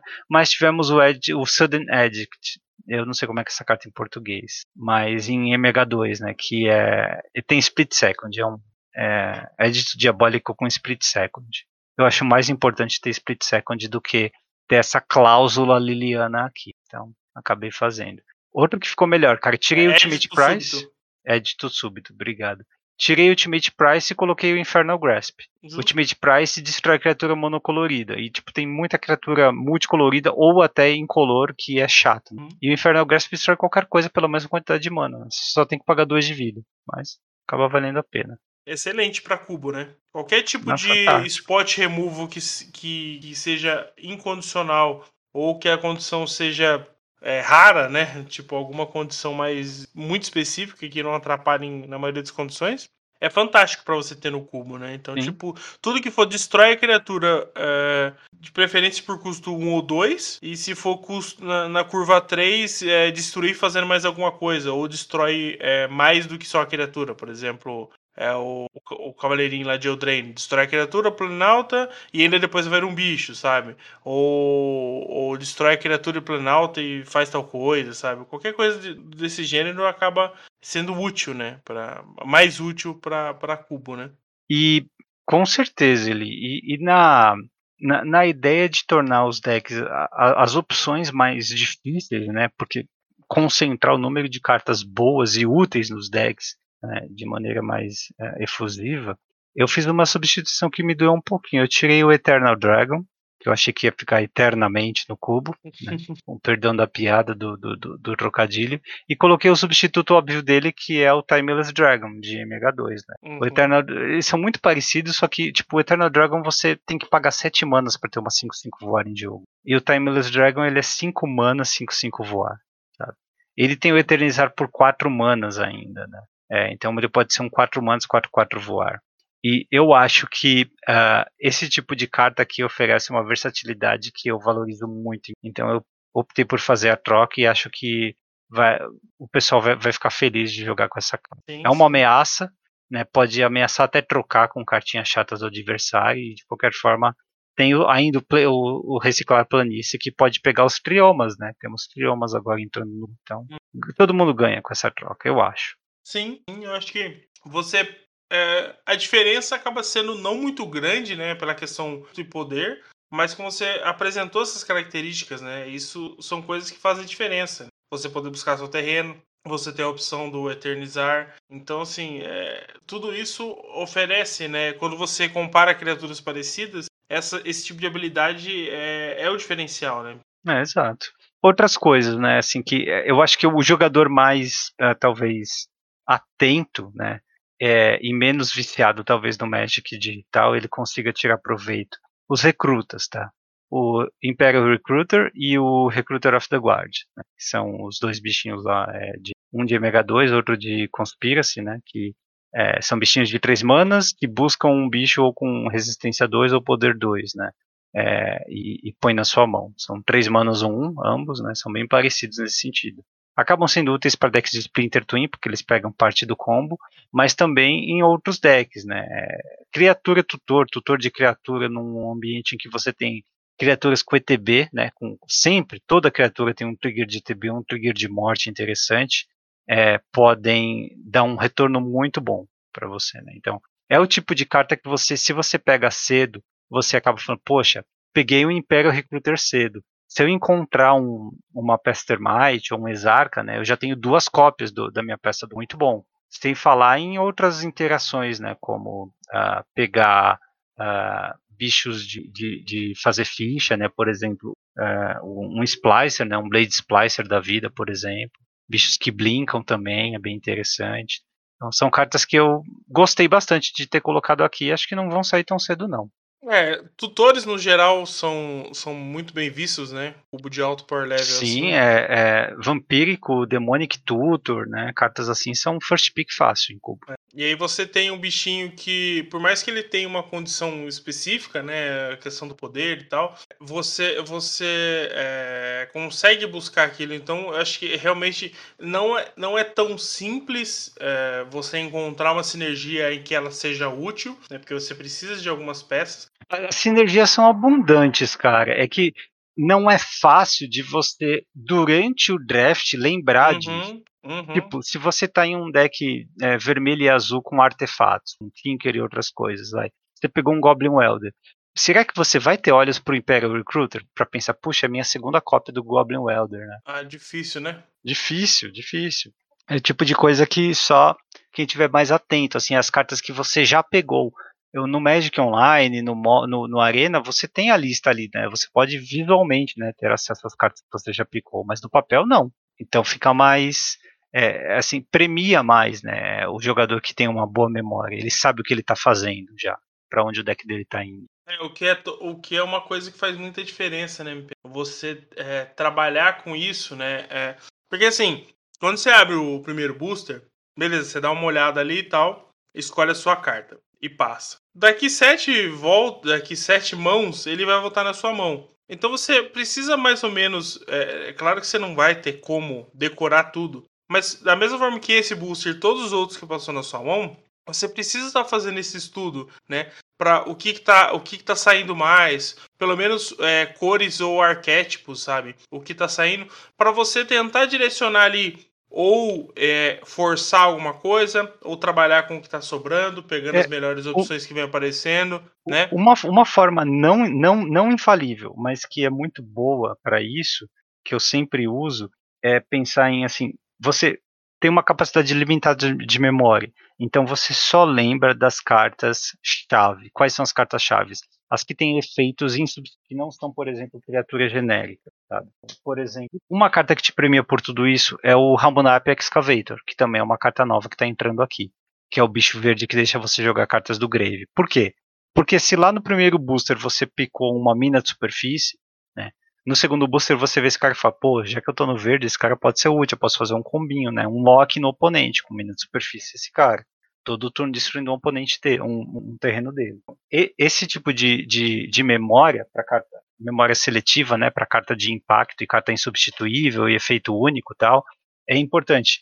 Se você realmente quer jogar o vintage cubo do Magic Online, é importante saber é, a lista e pelo menos saber as principais cartas que interagem com isso, sabe? tem cartas que já te chamam a atenção na hora. Balance, por exemplo. Carta poderosíssima. Ótima com artefatos, com Gargadonte. Gargadonte é uma outra. Pode combar. É, mina de superfície, Wasteland, o escavador de Ramunap, ou se de repente o cubo tem lá o Crisol dos Mundos, sabe? Então, cartas que você tem que ficar de olho, cara. Nem toda carta é um Tinker ou um ataque surpresa. Algumas são interações mais sutis, né? E assim, o próprio Ramunap Excavator não é uma carta é, que só é boa com uma mina de superfície ou uma wasteland. Se você tiver qualquer fatland, o cara te garante land drop todo turno, poxa. Hum, quer é coisa melhor no cubo, né? Pois é. é. então, é, é, é o tipo de coisa que, se você realmente quiser jogar o Vintage Cubo, é bom conhecer a lista. É bom ter saber identificar as cartas assim que você já pegou que fazem parte desse conjunto de cartas especiais. É, a, a boa notícia é que uma forma fácil de construir esse acervo é jogando muito, é draftando muito. Eu digo que é uma boa notícia porque o formato é divertido pra caramba. Então, ele é. te obriga a jogar mais para você ficar melhor. Isso é bom. Você não, não precisa estudar, digamos assim, é só é, se expor, só draftar bastante. Né? É, um, uma das coisas que motivou a gente a falar de Cuba, além de, de faz, fala, fazer tempo que a gente não fala sobre isso, é que a gente vai poder estrear o Cubo, né, MP, essa semana. É, E, e, uma das coisas que eu acho que seria interessante, é, eu vou tentar, vou conversar com a MP pra gente fazer isso, pelo menos subir as nossas listas, ou manda fazer uma imagem, alguma coisa das listas que a gente montou. E talvez falar na manutenção, ou coisa do tipo, pra gente é, a fazer uma prática, deck né? tech, talvez, é, se for é. possível, subir na Twitch, né? Uma deck tech com cada um, né? Só para poder mostrar é, os erros e acertos. Com certeza o meu vai ter mais erros do que acertos e tal. Mas eu acho que é importante, né, a gente poder fazer essa avaliação, porque assim, da mesma forma que o MP conhece bastante o deck dele, vai ter várias pessoas que não conhecem. E eventualmente podem ser coisas boas, porque ela soube escolher dentro do que apareceu, né? Porque é, o... cubo tem muito disso, né? Às vezes é... Uma coisa muito legal que acontece é você descobrir durante o jogo interações que você não planejou, mas que Sim. acabam sendo muito fortes dentro do, do seu cubo. Eu estou tentando pensar em um exemplo aqui. É, uh, pensar. Ah, por exemplo, tem uma carta nova chamada Laélia. Essa é de Commander Legends ou é de, ou é de um deck de Commander. É um bicho vermelho. 3 manas, 2, 2 ímpeto. Quando ataca, você exila o card do topo do seu Grimório e pode jogar ele nesse turno. Então, uma ótima uhum. carta para água, porque ela continua te dando uh, combustível, né? E Sim. continua crescendo todo turno. Só que assim, por que, por que eu disse que ela continua crescendo? Porque ela tem uma outra linha de texto que diz: toda vez que uma carta é exilada, né, tem uma errata para ela, toda vez que uma carta é exilada do seu grimório e ou do seu cemitério, você coloca o marcador mais um mais um nela. Então, qualquer carta que você acaba exilando do seu grimório, do seu cemitério, tem algumas outras cartas que fazem isso, né? É, é, acabam colocando marcador nela. Então, é o tipo de interação que você só vê no gameplay. Às vezes você não planeja, né? Tipo, uh, que carta que eu quero exilar do, exilar do topo? Eu acho que tem. Eu não lembro. Eu acho que tem um, iluminar o palco aqui no. Eu não uhum. lembro, preciso ver a lista, né? Mas é o tipo de carta que interage muito bem com ela, né? Que, que acaba dando marcador. E, e é, ou, ou, até carta que exila do cemitério depois que você recapitula, por exemplo, né? Ela roda muito bem com Snapcaster, por exemplo. Você baixa Snapcaster, dá Snap, Snap no seu Brainstorm, na sua Ancestral Recall, e ela acaba ganhando marcador. Né? Poxa, não sabia que isso acontecia. Pois é, acontece. É, cartas com flashback, por exemplo. Né? É, qualquer acaba, carta com, com flashback. Acaba então, entrando aqui. Né? É, o tipo, é o tipo de interação que às vezes você não prevê durante o draft ou durante a montagem do deck, mas lá no gameplay você vê e fala, nossa, tô surpreso com isso. Né? Não, e aí você e... aprende a capitalizar ainda mais em cima dela. Isso acontece muito mais frequentemente do que você pensa, cara, jogando. E é, e é uma sensação muito boa descobrir essas coisas, tanto para mim como designer do cubo, como pro, pro próprio jogador do deck. Sim, e, e, é um tipo de bicho, né, MP, que ele realmente ele cumpre isso, né? Porque 3 manas você já vai bater ele 3-3. No outro turno ele pode estar 5-5 fácil, 6-6 às vezes, dependendo Sim. de como você alinhou as coisas para que nesse você tivesse um, um, aumento de poder. Então, assim, você basicamente tirou metade da vida do cara em, em, em turno 4 sabe? Sim. Isso é bem forte para um, um deck agressivo. Então eu acho que é, é, realmente você precisa estar atento, né? Mas é como você comentou, de quando você está montando o deck, você não vê as cartas, né? Ou coisa que no Magic Online você tem acesso fácil, né? Então você precisa criar estratégias para que é... você não vai lembrar de tudo, principalmente de cartas que eventualmente você não conhece, né? Não sabe todo o texto dela. Não, te, tem que lembrar apenas daquelas mega importantes, assim, que ou vão combar com alguma coisa ou tem algum aspecto interessante. Por exemplo, é. uma carta que eu vou monitorar de perto é a Saga de Urza. Tá? Uhum. Porque ela é uma carta difícil de pensar. É uma cópia só que você vai ter no seu deck. A gente não está falando de montar um Hammer Time e colocar quatro cópias dela, né? Então, não dá para dizer que ela vai estourar, que ela vai ser muito boa. Pelo que eu tenho visto de gameplay do cubo do Magic Online, ela é boa mesmo com uma única cópia no deck. Afinal, é um deck de 40 cartas e você pode colocar uma massa de artefatos possíveis para buscar com a ultimate dela e tal, né? Mas enfim, ela vou monitorar de perto. Mas e se ela vem no terceiro booster ou no fim do segundo, né? Onde você não pode se planejar para, ah, eu vou encontrar uns dois artefatos que eu posso buscar com ela. Não. É bom que você saiba se você já tem, por exemplo, um uh, Sensei de Top na, na tua pool, uma Mox, qualquer Moxen ou é, Black Lotus, né, na, na sua pool, você vai poder buscar com ela, né? Então, assim, você ganha muito mais valor. Ela fica um pique muito mais sedutor quando você já tem o que buscar, quando você tem como tirar o máximo valor dela. Ela sozinha, eu acho que é uma carta boa só para gerar aqueles tokens, o Carnstrut, né? Mas se você já tiver esses artefatos para colocar, às vezes vem em último pick, sei lá, Retrofitter Foundry, por exemplo, ela tá no cubo, né? Não é muito buscada, porque é uma carta ali bem meio grind, né? Não tem nada a ver. Mas de repente, né, você já é alguma coisa para você pegar. Né? Você tem uma Mox e uma, uma Retrofitter Found pronto, né? Já tem o que fazer com a sua saga. E aí vai no caminho de um deck mais baseado em artefato, mais control, mais grind, sei lá. Tem que ver. Mas é o tipo de, de controle que é bom ter, que vai te permitir tirar o máximo valor das sinergias das suas cartas. É muito bom, cara. Cubo é sinergia total, é muito bom. Sim, sim. Eu acho que é, é um exercício constante, né, MP? Esse tipo de, de avaliação.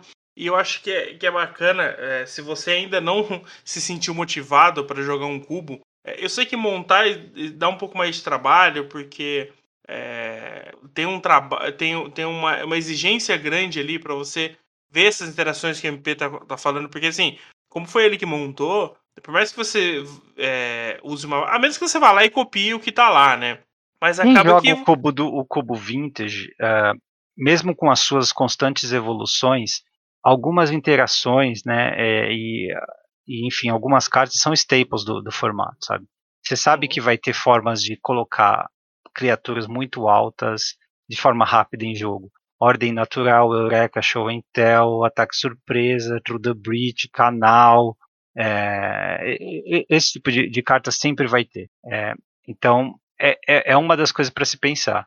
As outras interações, tipo formas, por exemplo, sei lá, ramp para um Avenger de Zendikar, ou decks com oposição, ou decks com os melhores equipamentos possíveis com JIT, Tony Ford para JIT, para Bater Skull, para Espada do Fogo e Gelo, sempre vai ter também, né? É, Reanimator também, há formas de colocar né, o Arconte novo de MH2, que é aquele bicho é muito forte também em jogo, né, o bicho que exila uma permanente alvo, um Terrastodon em jogo também. Essas coisas sempre tem. Então, muda muito pouco, assim, muda o grosso, muda aquele mid-range, sabe? Você está usando Brimaz ou está usando a Brimaz nova? Uhum. Você está usando um Polucranos ou está usando um bicho 4 mana 5-5 genérico, sabe? Você tá usando os titãs, todos, um, um, de cada cor? Precisa do branco mesmo? Não, estou usando, sei lá, uma Avacin no lugar do, do titã branco. Esse tipo de, de, coisa que muda. Mas o grosso mesmo, as coisas roubadas, elas costumam permanecer. As coisas mais justas, que regulam o jogo, é que mudam de um cubo para o outro. Tipo, uma carta que eu acho que não faz muita coisa, mas que eu ainda deixo no cubo é o Vedalken Shackles. Aquele artefatinho que é, você paga duas, é um três manas para baixar, paga duas, vira, ganha o controle de uma criatura se o poder dela for igual ao menor número de planícies, de, de ilhas. De tem, ilhas perdão. É. é. é uma carta que você não consegue responder um Reanimator com ela. Né? Uhum. Eu vou reanimar um bicho com 9 de, de ataque, com 8 de ataque. Essa carta não vai responder. Eu vou fazer no segundo turno. Vai fazer o que com os Shekos? Em compensação contra os decks agro, talvez pode ser útil, né? Dominar. E pode dominar mais de uma, né? E se você tem um Sec Outlet, por exemplo, sei lá. Mas é, é, é o tipo de carta que sim, você pode facilmente substituir que pouca gente vai sentir falta. Talvez ninguém sinta falta. É, eu, eu vi algumas partidas dela sendo usada como uma remoção, né? Porque você acaba travando é, alguns turnos trava combate, oponente, né? Ele, é, né? Trava o combate, né? Você trava o combate é. e aí é, você consegue ganhar um certo tempo, né? Para conseguir desenvolver seu jogo, seja comprar mais recursos, comprar sua remoção e tal. Então, assim, ela acaba é, funcionando muito bem é, num, numa cor que não tem tanto removo no MP. Não tem tantas formas de lidar com algumas criaturas. Mas é, é, é, no azul você consegue comprar muita carta, você consegue atrasar muito o jogo do seu oponente e mais ali na frente você consegue impor um clock. Então essa carta acaba ajudando bastante. Então é bom você estar tá ligado porque é, é, o tipo de carta que a primeira vista você olha para ela, ela parece ruim, muito específica e no final não é tão assim, né? Então é, ela, ela pode ser decisiva coisa. em algumas matches, mas isso, isso é verdade para a grande maioria das cartas cubáveis, sabe? É, é lógico que num cubo de 720 cartas que alimenta aí 16 jogadores em dois pods, você vai ter uma redundância, vai ter uma, umas cartas que são meio fora, assim, meio off-meta, digamos. Mas, em geral, uh, o power level é sempre muito alto, né? Então, você precisa de respostas mais genéricas possíveis e de ameaças que consigam resolver o jogo em assim em um ou dois turnos ou que tenham um ETB muito forte, ou um trigger de morte muito forte. Dificilmente você vai encontrar um bicho genérico, 4 mana, 6-6, vai. Esse tipo de coisa não joga. Tem que fazer alguma coisa quando entra, ou quando tá no cemitério, sei lá. O branco é inteiro assim, o preto também é inteiro assim, né? O PV entrou no cubo, cara. Eu acho que é uma carta que vai jogar bem. 3 manas, 3, 1 voa, opa, meteu uma JIT ali ou uma espada ali, é uma beleza. Sim, mata, consegue matar em combate vários é, planinautas, né? Três por turno ali consegue lidar com bastante coisa. Sim. Você conseguir atrasar o jogo de algum deck combo, por exemplo, resolve muita coisa também, ainda mais no branco, né? Que eventualmente não vai ter tantas ferramentas para lidar com de carta. Ele passa por cima de Molt.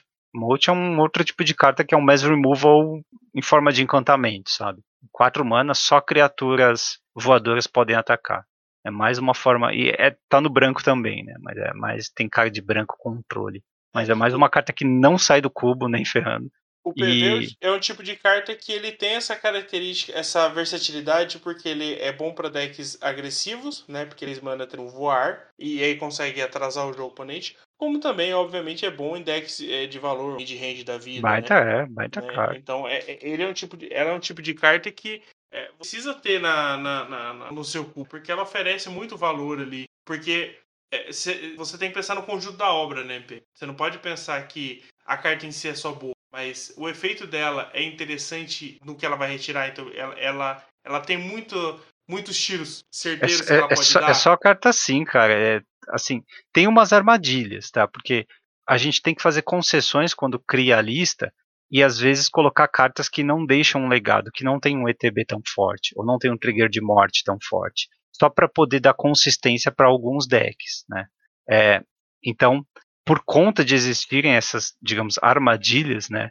É importante conhecer as listas e valorizar tudo que impacta na hora. Se você só quiser montar deck good stuff, assim, que é, tem impacto na hora, que é, tem uma curva boa, você vai jogar muito bem.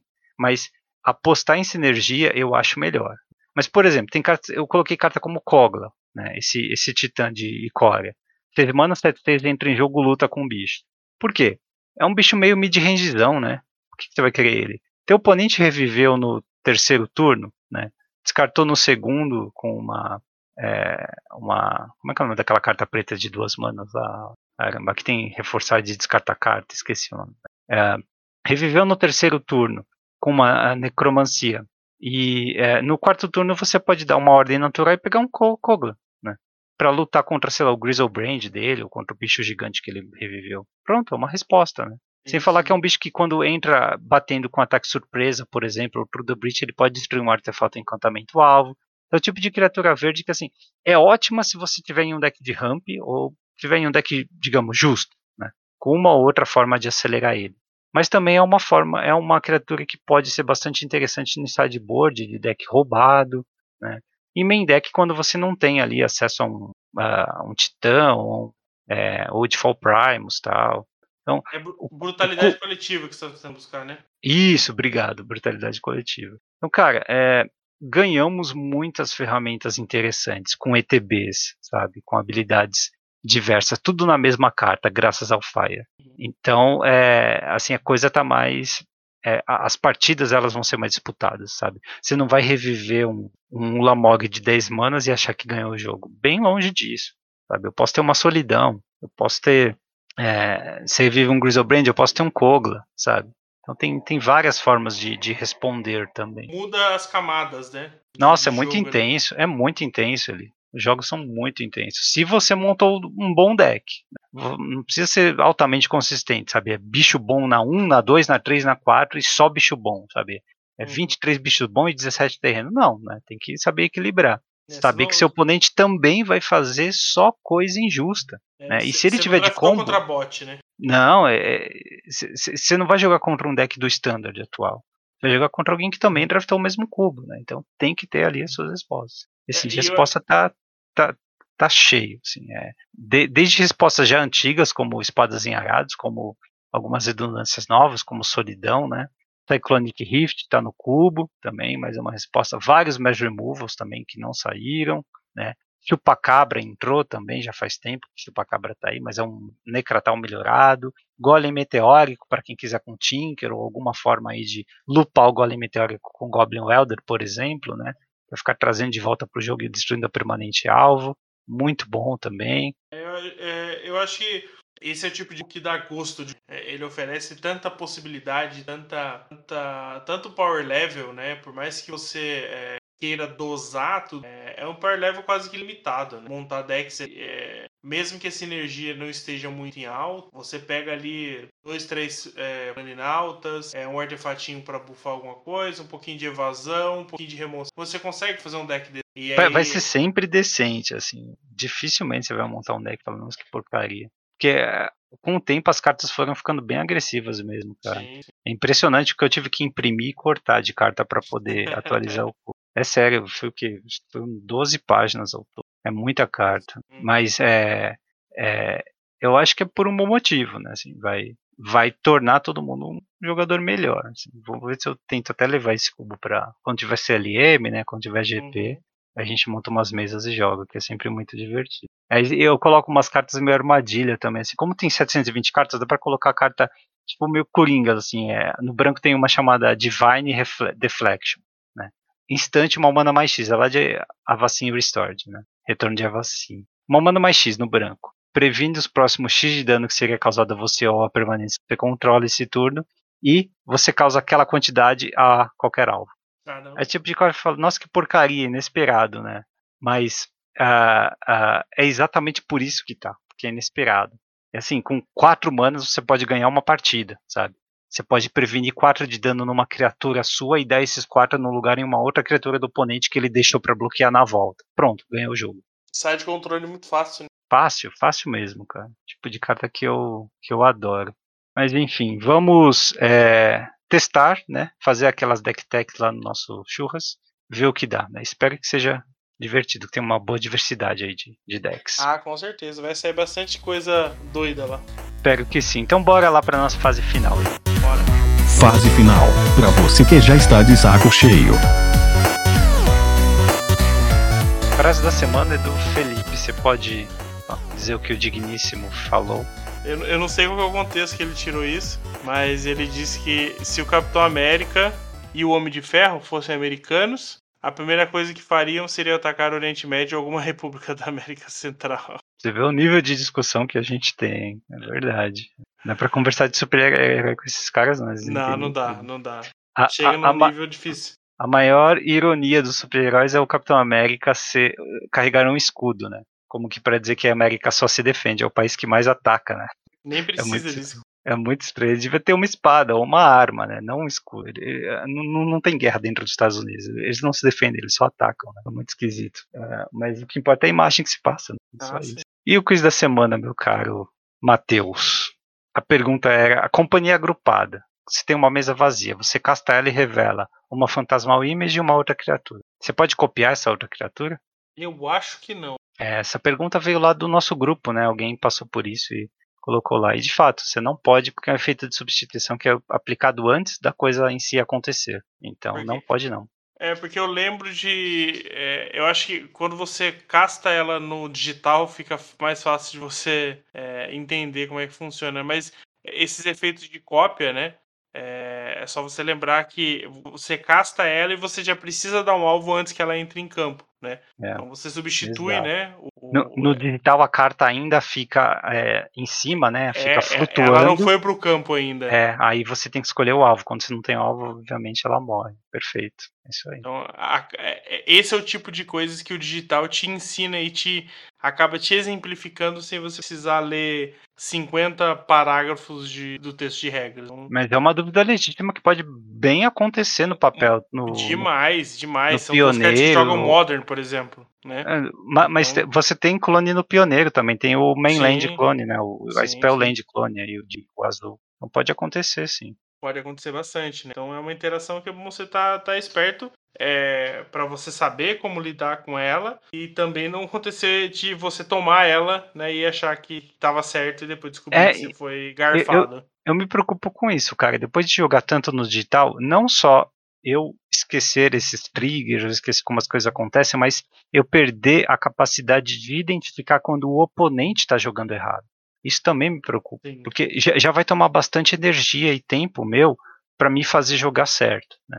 E ficar observando o oponente, eu acho que é importante todo mundo fazer isso nesse, nesse início de jogo pós-pandemia, né? Mas é, é, eu não sei se, eu, se vai ser fácil identificar essa, essas horas em que o oponente estiver jogando errado, esquecendo o trigger ou, né, trespassando e... regras, sem querer, né? É, ontem aconteceu bastante comigo. Eu, eu não cheguei a questionar se a pessoa né, tava jogando muito digital, mas obviamente no vídeo eu sei que elas não estavam. Mas assim, é, perder trigger, é, teve um, um, amigo nosso que ele, ele ia caçar um Muldrifter, ele pagou 5 manas e ia comprar. Já ia comprar carta. Falei, mas você não entendi o que você tá fazendo. Não, eu vou Como comprar assim? a carta. Eu vou comprar a carta do Muldrifter. Mas você não baixou o Muldrifter. Ah, ah tá. Deus. Por quê? Ele pagou as manas e a carta não foi sozinha para a mesa. é claro que ali pode ter sido uma falta de atenção e não simplesmente costume do digital, mas são coisas é, similares que vão acabar acontecendo nos próximos E anotar a vida ali? Você esqueceu de anotar a vida? Cara, eu esqueci de levar o bloco para anotar a vida. Meu Deus. eu falei assim, gente, eu não sei me jogar Magic, cara. Eu não trouxe nem caneta nem bloco para anotar a vida.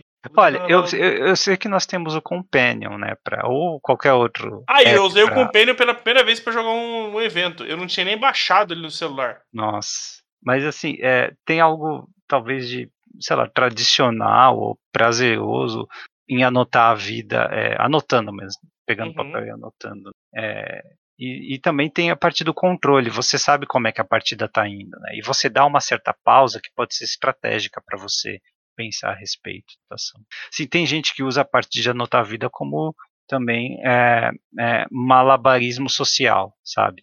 É você o teu oponente está preparado para atacar, você pega a caneta e fala, vai atacar? Aí você coloca a ponta da caneta ali na hora de anotar a vida, ele dá o alfa e você fala, tá, então agora eu vou bloquear.